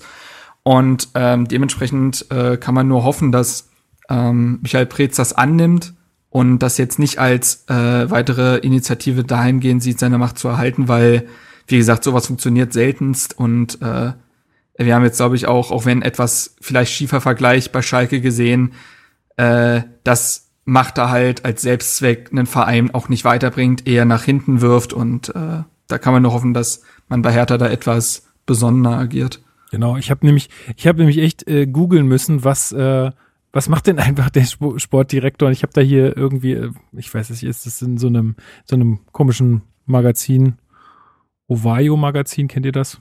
Naja, auf jeden Fall äh, habe ich da ein Zitat gefunden von äh, Michael Reschke, äh, technischer Direktor beim FC Bayern, als äh, Salihamidzic damals als Sportdirektor installiert wurde, hat er wohl gesagt, das ist eine Art Innenminister als wichtigster Ansprechpartner für den Trainer, die Spieler, den Trainerstab, die medizinische Abteilung, alle weiteren Mitarbeiter im Teamumfeld sowie als Bindeglied zum Präsidium und der Geschäftsführung. Gleichzeitig muss er den Club in den Medien vertreten. Zudem gilt es, mit der Nachwuchsabteilung vernetzt zu sein. Wenn äh, Arne Friedrich sich jetzt auch mehr, also mehr und mehr das Gesicht von Hertha wird, was ich ja auch schon öfter mal hier an der Stelle gesagt habe, finde ich ja das, auch ein schönes Gesicht. Finde also. ich das, ja gut, das will ich jetzt gar nicht bewerten, aber ähm, das fände ich tatsächlich besser, weil ich, also ja, habe ich ja schon öfter mal an der Stelle gesagt, zumindest das, was ich jetzt so von Preetz wahrnehme, ist nicht die sympathischste Außendarstellung eines Clubs und das kriege ich auch immer noch als Rückmeldung von allen möglichen Leuten, mit denen ich dann mal über Hertha spreche.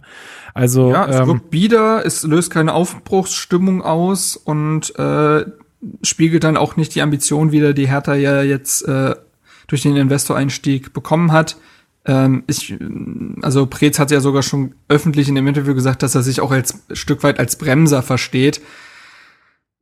Es hat schon fast wieder Symbolcharakter war, gehabt, auch wenn ja, ich weiß, wie er es gemeint wobei, hat. Ja, das war ja zu Klinsmanns Hochzeit, das hat er ja im, im Trainingslager in den USA gesagt und da ähm, muss ich schon sagen, in, den, in dieser Phase fand ich das, äh, das habe ich auch, auch einen Text drüber geschrieben, kam, kam Prez ja so als Stimme der Vernunft drüber in dem ganzen Irrsinn, der da bei Hertha ablief. Also da wurden ja, ja, erinnert euch mal, welche Spieler so im, im Winter gehandelt wurden, die, die alle zu Hertha kommen.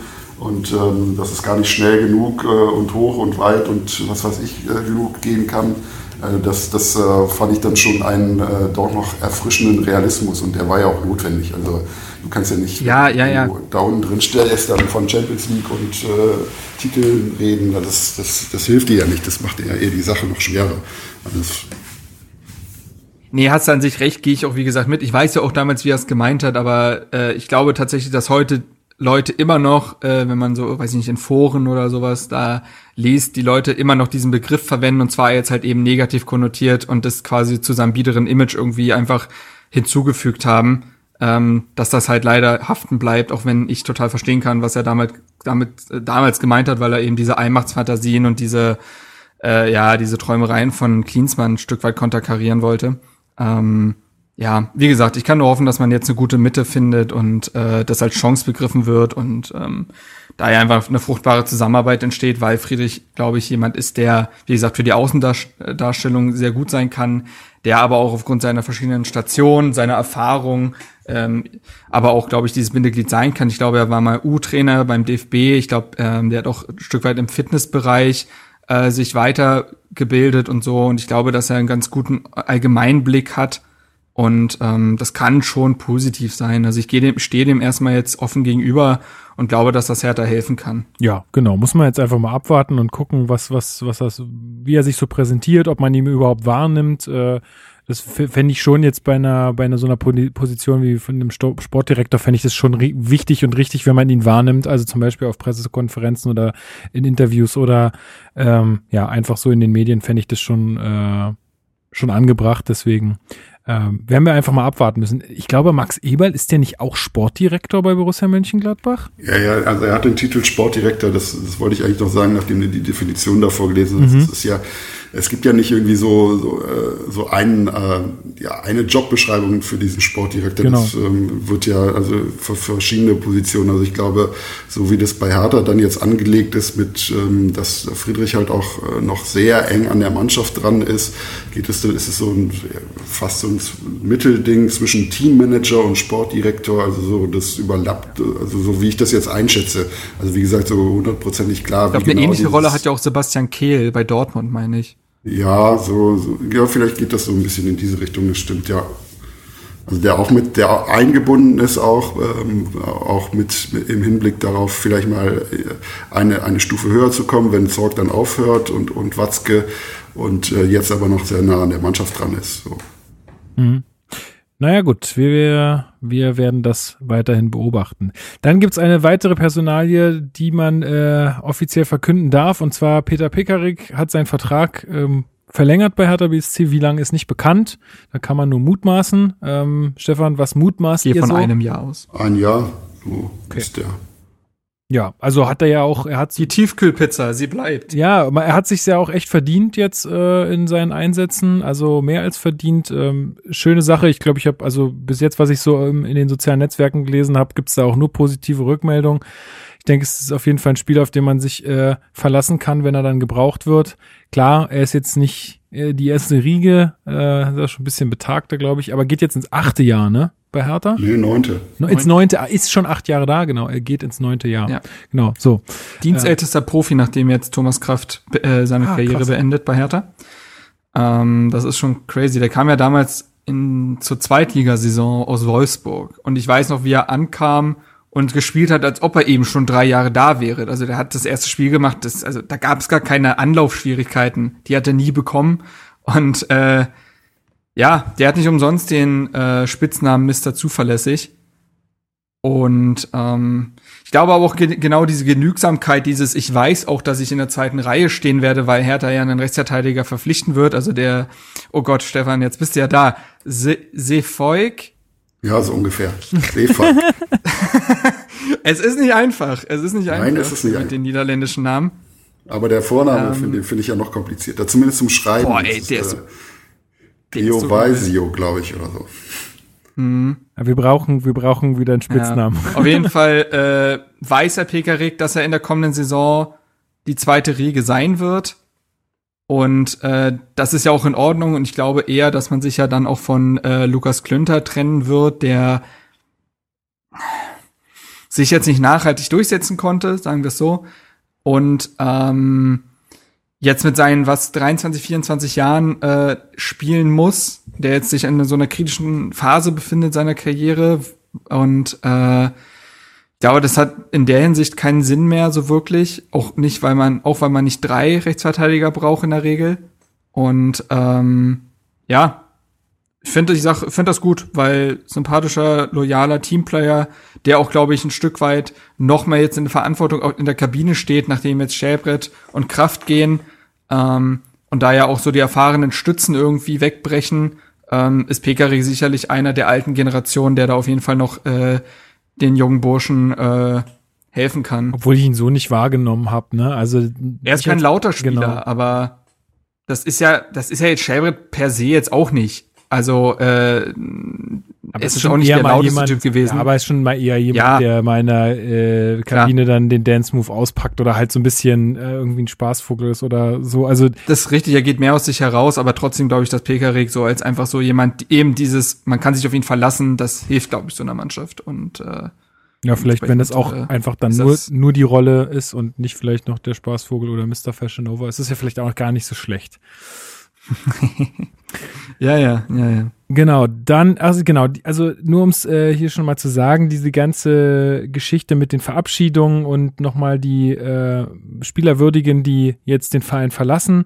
Äh, ich denke, das werden wir dann einfach in den Saisonrückblick verschieben, weil ich glaube, das äh, würde jetzt einfach hier ähm, den Rahmen sprengen und ähm, können dann. Ja. Mal an, dass Marc die Würdigung für Alexander Essmann übernehmen wird, oder? Auf jeden Fall. Ey, Ja, ja, also ja. Ich, ich, muss, ich muss es nochmal sagen, ich mache ja auch gern Witze da, ne? Also jeder irgendwie, also, aber es ist, es ist, irgendwie nervt's mich ein bisschen teilweise, aber andererseits, ähm, ich habe ja. mir in den letzten Monaten auch wirklich verkniffen. Also, weil ich auch fand, dass das Überhand genommen hat, dafür, dass er eben ein Spieler ist, der sich, glaube ich, in den Medien jetzt nie wirklich beschwert, beschwert hat, der war immer cool. Hat, der, der sich, also der anscheinend auch ja immer ordentlich gearbeitet im Training, sonst hätte ihn ja einen Labadier jetzt auch gar nicht in Betracht gezogen, mit auslaufendem Vertrag nochmal äh, die, diesem Spieler Einsatzzeiten zu geben. Also der wird sich jetzt auch nicht wie Mario Gomez äh, wundgelegen haben im Training. Ähm, Grüße gehen daraus, der Mann hat jetzt auch seine Karriere beendet. Ähm, und dementsprechend, ja, muss man eben sagen, dass er eben limitierter ist als so manch andere Spieler, dass er einen mit manchen Aktionen immer zu Weißglut getrieben hat ähm, der aber auch teilweise, man hat es ja auch in diesem Highlight-Video, diesen Zusammenschnitt gesehen, der hat auch teilweise geile Aktionen drin gehabt. Also der hat auch einen ordentlichen Huf. Ähm, der wird jetzt nicht als Legende bei Hertha äh, in die Geschichte eingehen, aber das haben sind auch andere oh, doch, nicht. Ich glaube ähm. Ich glaube an dem ja, werden wir immer als ironische Legende. Ja, als ironische Legende. Äh, den, aber mein Gott, also irgendwann habe ich damit auch aufgehört, weil irgendwann ist es dann noch nicht mehr so. Ich kenne den ja noch aus Clubzeiten, ne? Da, wo der Club noch erst Wieso, wieso, war, also, was, was, was ist es mit dem Club und dir? Ja, ja, das hört jetzt so langsam auf übrigens, ne? Also, es ist wirklich, äh, das Ja, weil du noch Volksfan bist. Das kannst jetzt, jetzt, wo es, jetzt, wo es runtergeht, Lukas, da musst du da sein. Das kannst also, du dir ja echt nicht angucken. Peinlich. Ey, das ist, was da beim Club passiert, ist wirklich, also, das ist wirklich das Allerschlimmste. Ähm, Sie haben sich jetzt immerhin vom Keller befreit. Okay, der war gar nicht so schlecht. Der war gar nicht so schlecht. Oder? Ja, okay. der war wirklich gar nicht so schlecht. Ähm, Aber was will man erwarten von einem Verein, der erst, erst Kölner hat, äh, einen Kölner hat und dann den Keller? als Trainer. Der ist, der ist noch besser. Ist, wow, das ist mir gar nicht aufgefallen. Tatsächlich. Ich finde es nur schön, dass sie einen Spieler namens Nürnberger in der Mannschaft haben. Das reicht mir schon. und der, der oder Name steht. Den, oder auch den Hand, der Name steht vorne und hinten auf dem Trikot. Das ist auch gut. Ja. Nürnberger also, Versicherung. Aber haben sie nicht auch, haben sie nicht auch den Handwerker? Haben sie auch, glaube ich, ja. Ja, ja na, da wird man jetzt mal also, abwarten. Da kommt ja der, ähm, oh, wie heißt er nochmal, der, äh, der früher auch schon mal bei denen äh, trainiert hat. Ja, Ries, Ries, Ries, Wiesinger. Rieslinger? Riesinger. Nee, ne? Wies, Wiesinger. Wiesinger. Wiesinger heißt er genau. Wiesinger. Ihr seid alles, ihr seid so jung, ihr kennt ihn gar nicht mehr als Spieler, oder? Nee, nee. Ja. Keine nee, nee, nee, nee.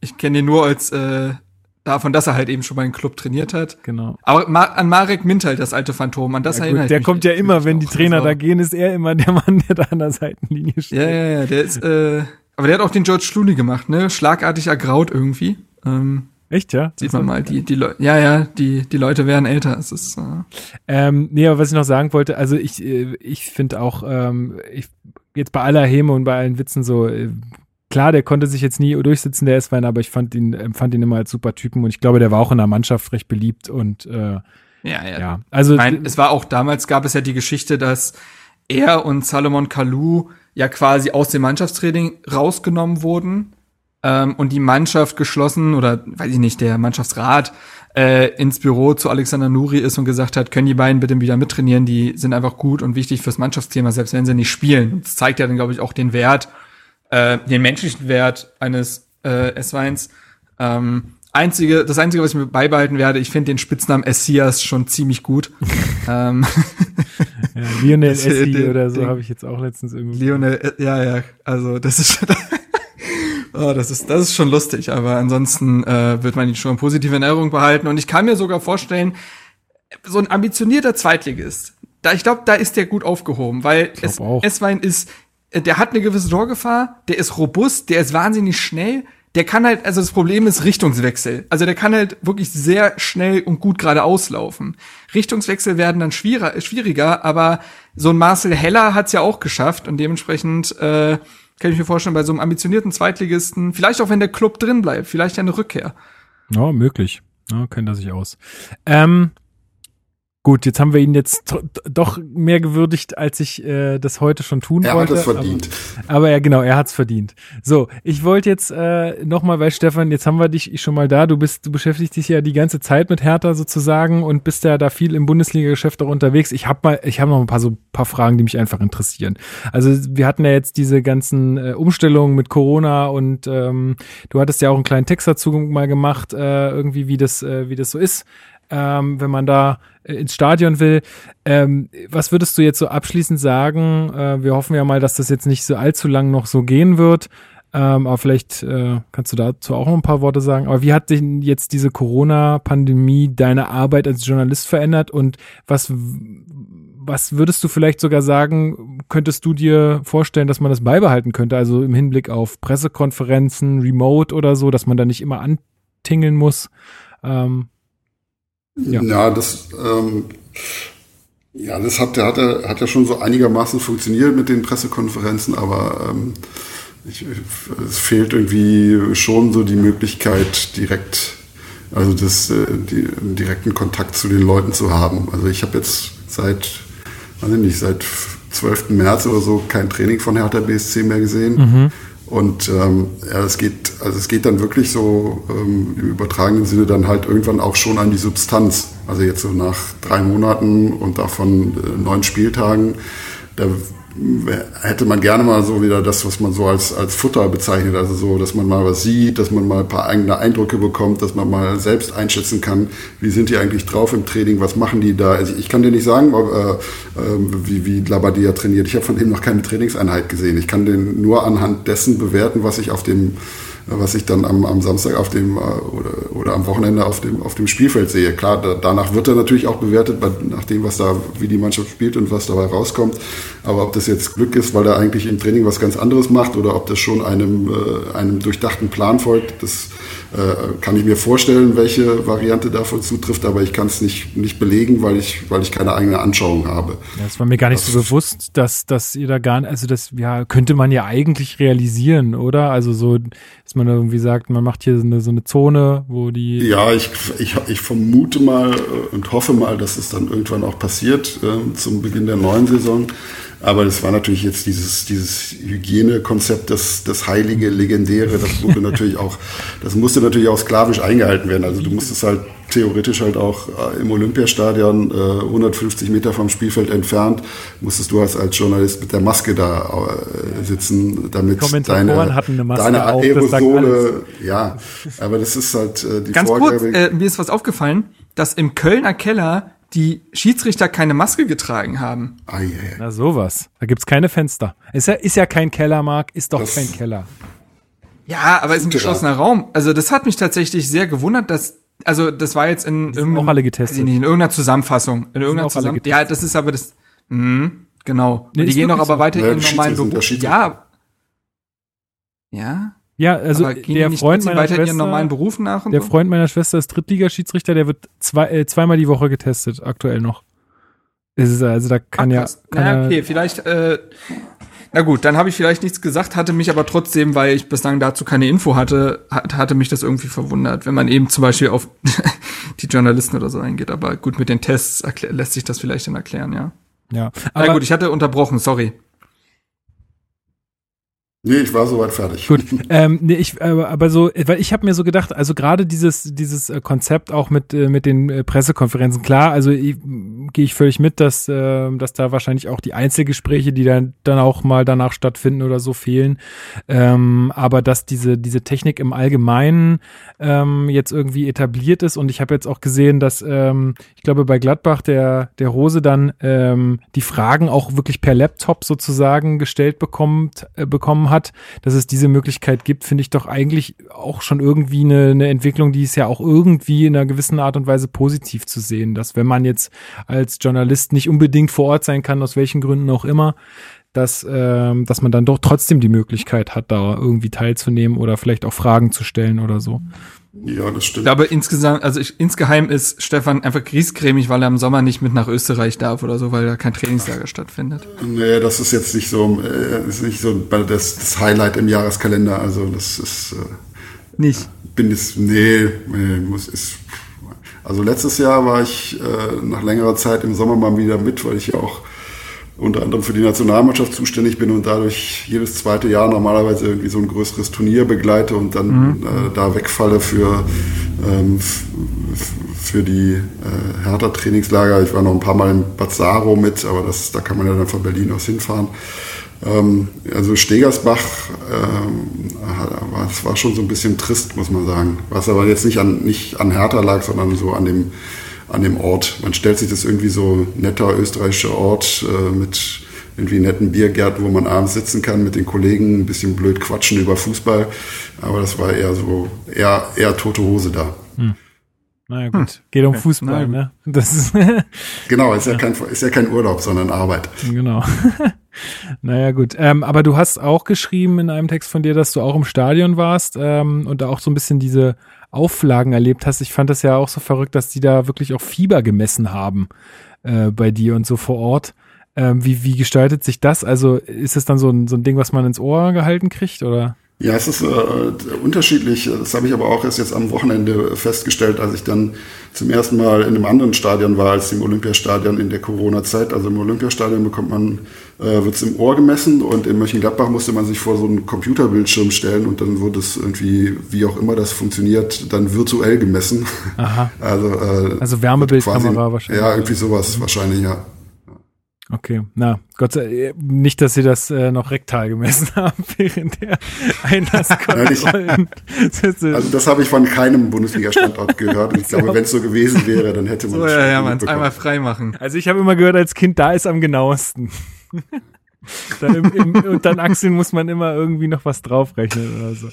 Na gut, okay, ei, ei, ei. wollen wir das nicht vertiefen. Aber ähm, ja, äh, ich werde auf jeden Fall mal ähm, äh, es gibt ja so quasi von, von euch äh, Redakteurinnen und Redakteuren da beim Tagesspiel mal so eine Seite, wo eure Artikel so aufgelistet sind. Da gab es ja jetzt auch einen Text, da hattest du ja auch schon ein bisschen drauf äh, angespielt, Marc, äh, über ähm, ja, diese letzten Spieltage, die natürlich jetzt ohne Fans ausgetragen wurden.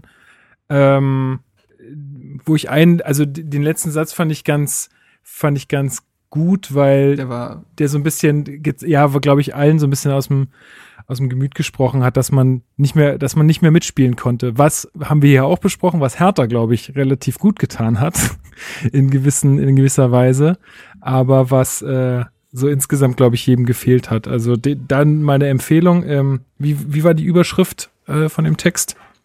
Jetzt gerade nicht im Kopf, ich muss mal kurz mal gucken. Ähm, ja, es gibt ja einmal die Online-Variante und einmal die Zeitungsvariante. Ich habe jetzt nur die Zeitungsvariante im Kopf, aber online war es etwas anderes. Profifußball ohne Fans ist kein Fußball oder sowas, glaube ich. Ah, ja. So in die Richtung. Hm, ja. ja. ich finde es jetzt auch gerade nicht. Auf, da, der, der Profifußball ist ohne Fans kein Fußball mehr. Ja, genau. Den vom 28.06. unbedingt mal zu Gemüte führen. Kannst ja mal verlinken dann. Ja, mache ich auf jeden Fall. Ähm, ja, ich fand, wie gesagt, ich fand auch, äh, ich hatte ja, glaube ich, den, äh, den Artikel retweetet mit eben diesem letzten Absatz, dass äh, man sich gerne mal ja als wir bezeichnet, mhm. wenn man von der Mannschaft redet. Und dann, wie gesagt, wie Stefan es auch geschrieben hat, Schlaumeier gerne ankommt mit, hey, du ja gar nicht mitgespielt.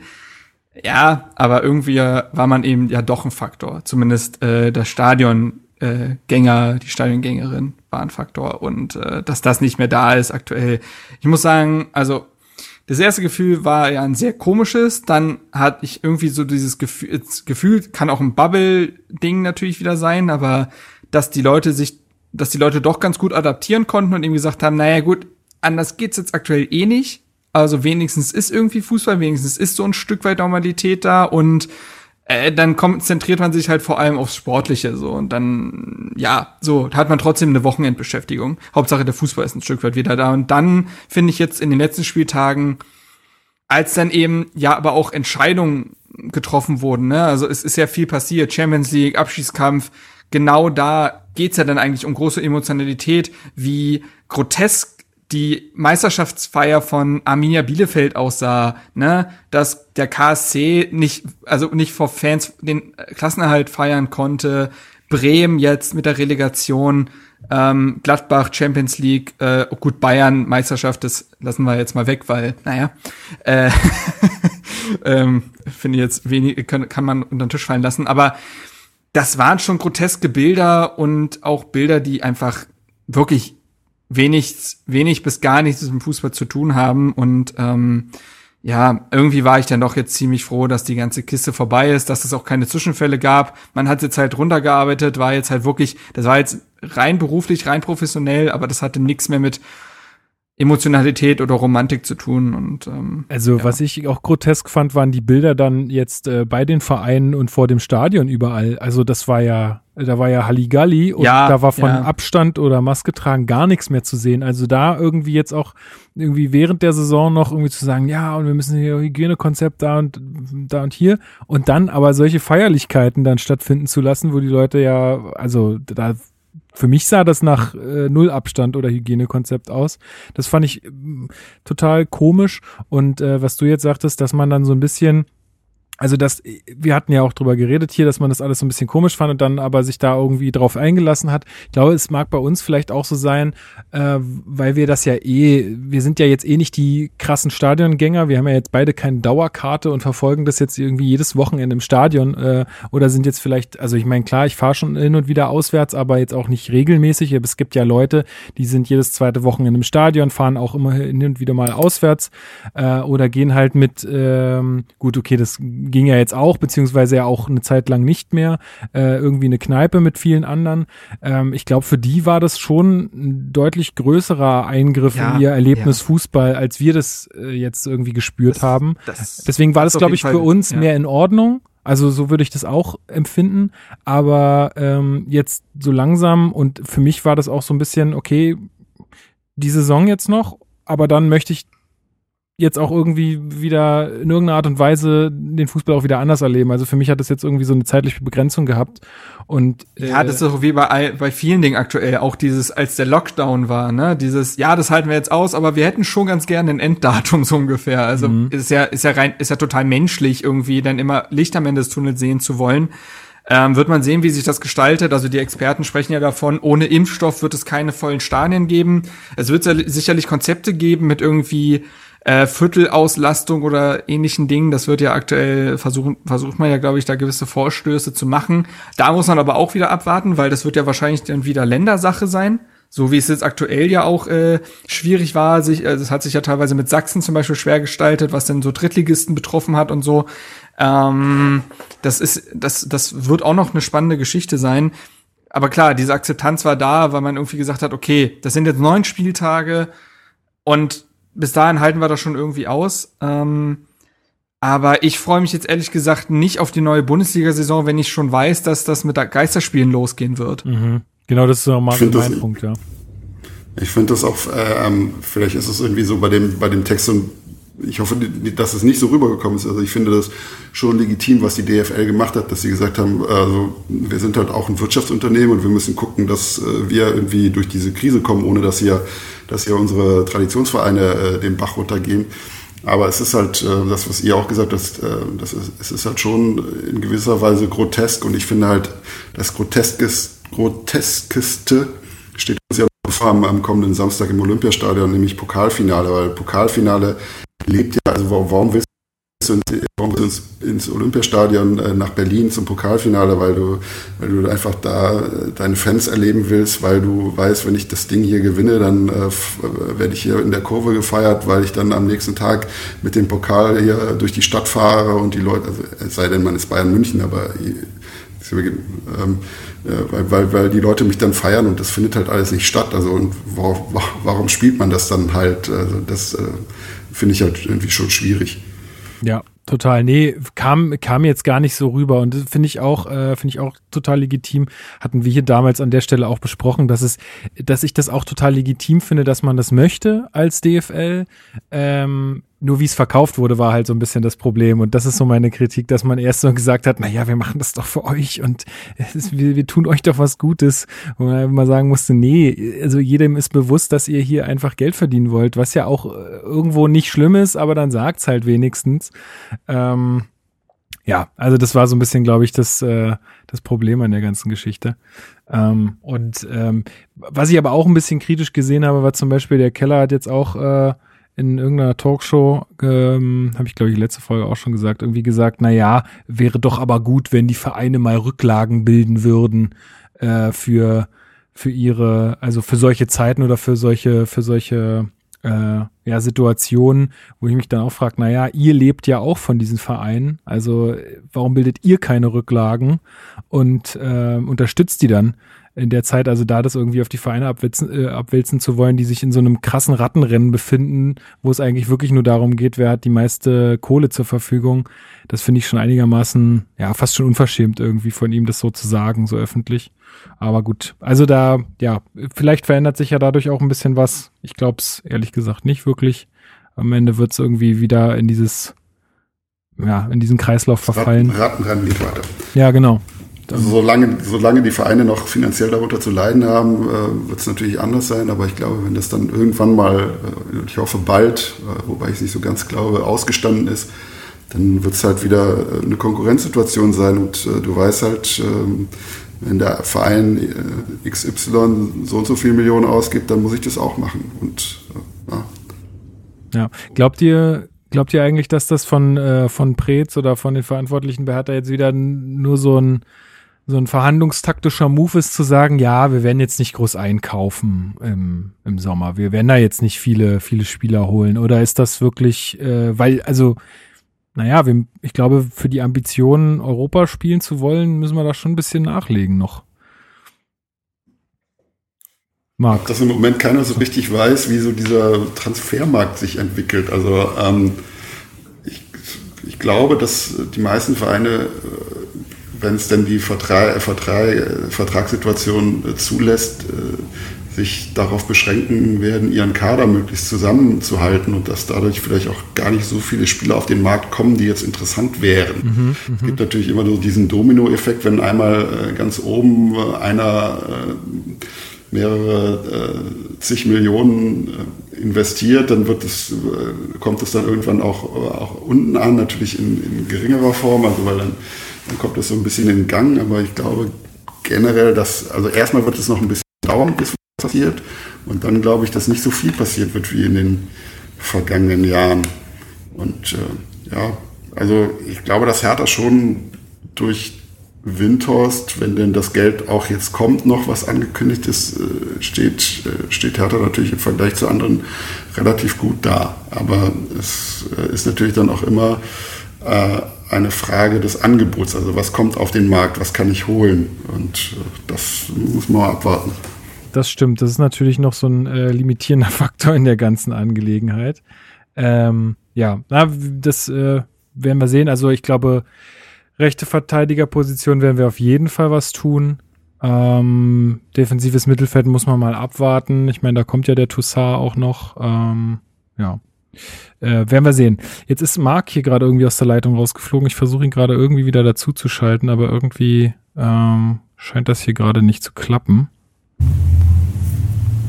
So, da sind wir wieder. Also Marc haben wir jetzt nicht mehr in die Leitung bekommen, aber äh, wir waren, glaube ich, eh äh, relativ äh, am Ende dieser Sendung. Ähm, ja, einfach nochmal der Hinweis, äh, Tagesspiegel Sport, verfolgt da alles. Ihr habt auch einen Ticker, ne? Wo man, den man sozusagen äh, immer verfolgen kann. Kann man das irgendwie abonnieren oder so auf irgendeine Art und Weise? Ähm, nee, bisher nicht. Also du meinst jetzt unseren Hertha Live-Blog? Ja, genau, oder? dieser Live-Blog, ja. Ja, nee, nee, den kann man. Ticker. Aber ihr könnt euch einen Bookmark setzen und immer mal wieder raufgucken. Da kommt alles, was äh, äh, neu ist, äh, kann man da nachlesen.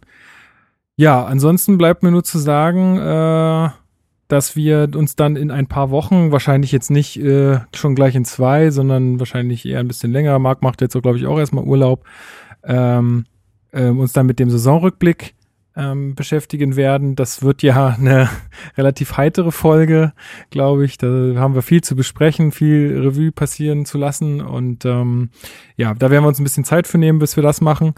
Und dann ähm, würde ich sagen, sind wir hier am Ende. Stefan, vielen, vielen Dank dass ja, danke du auch.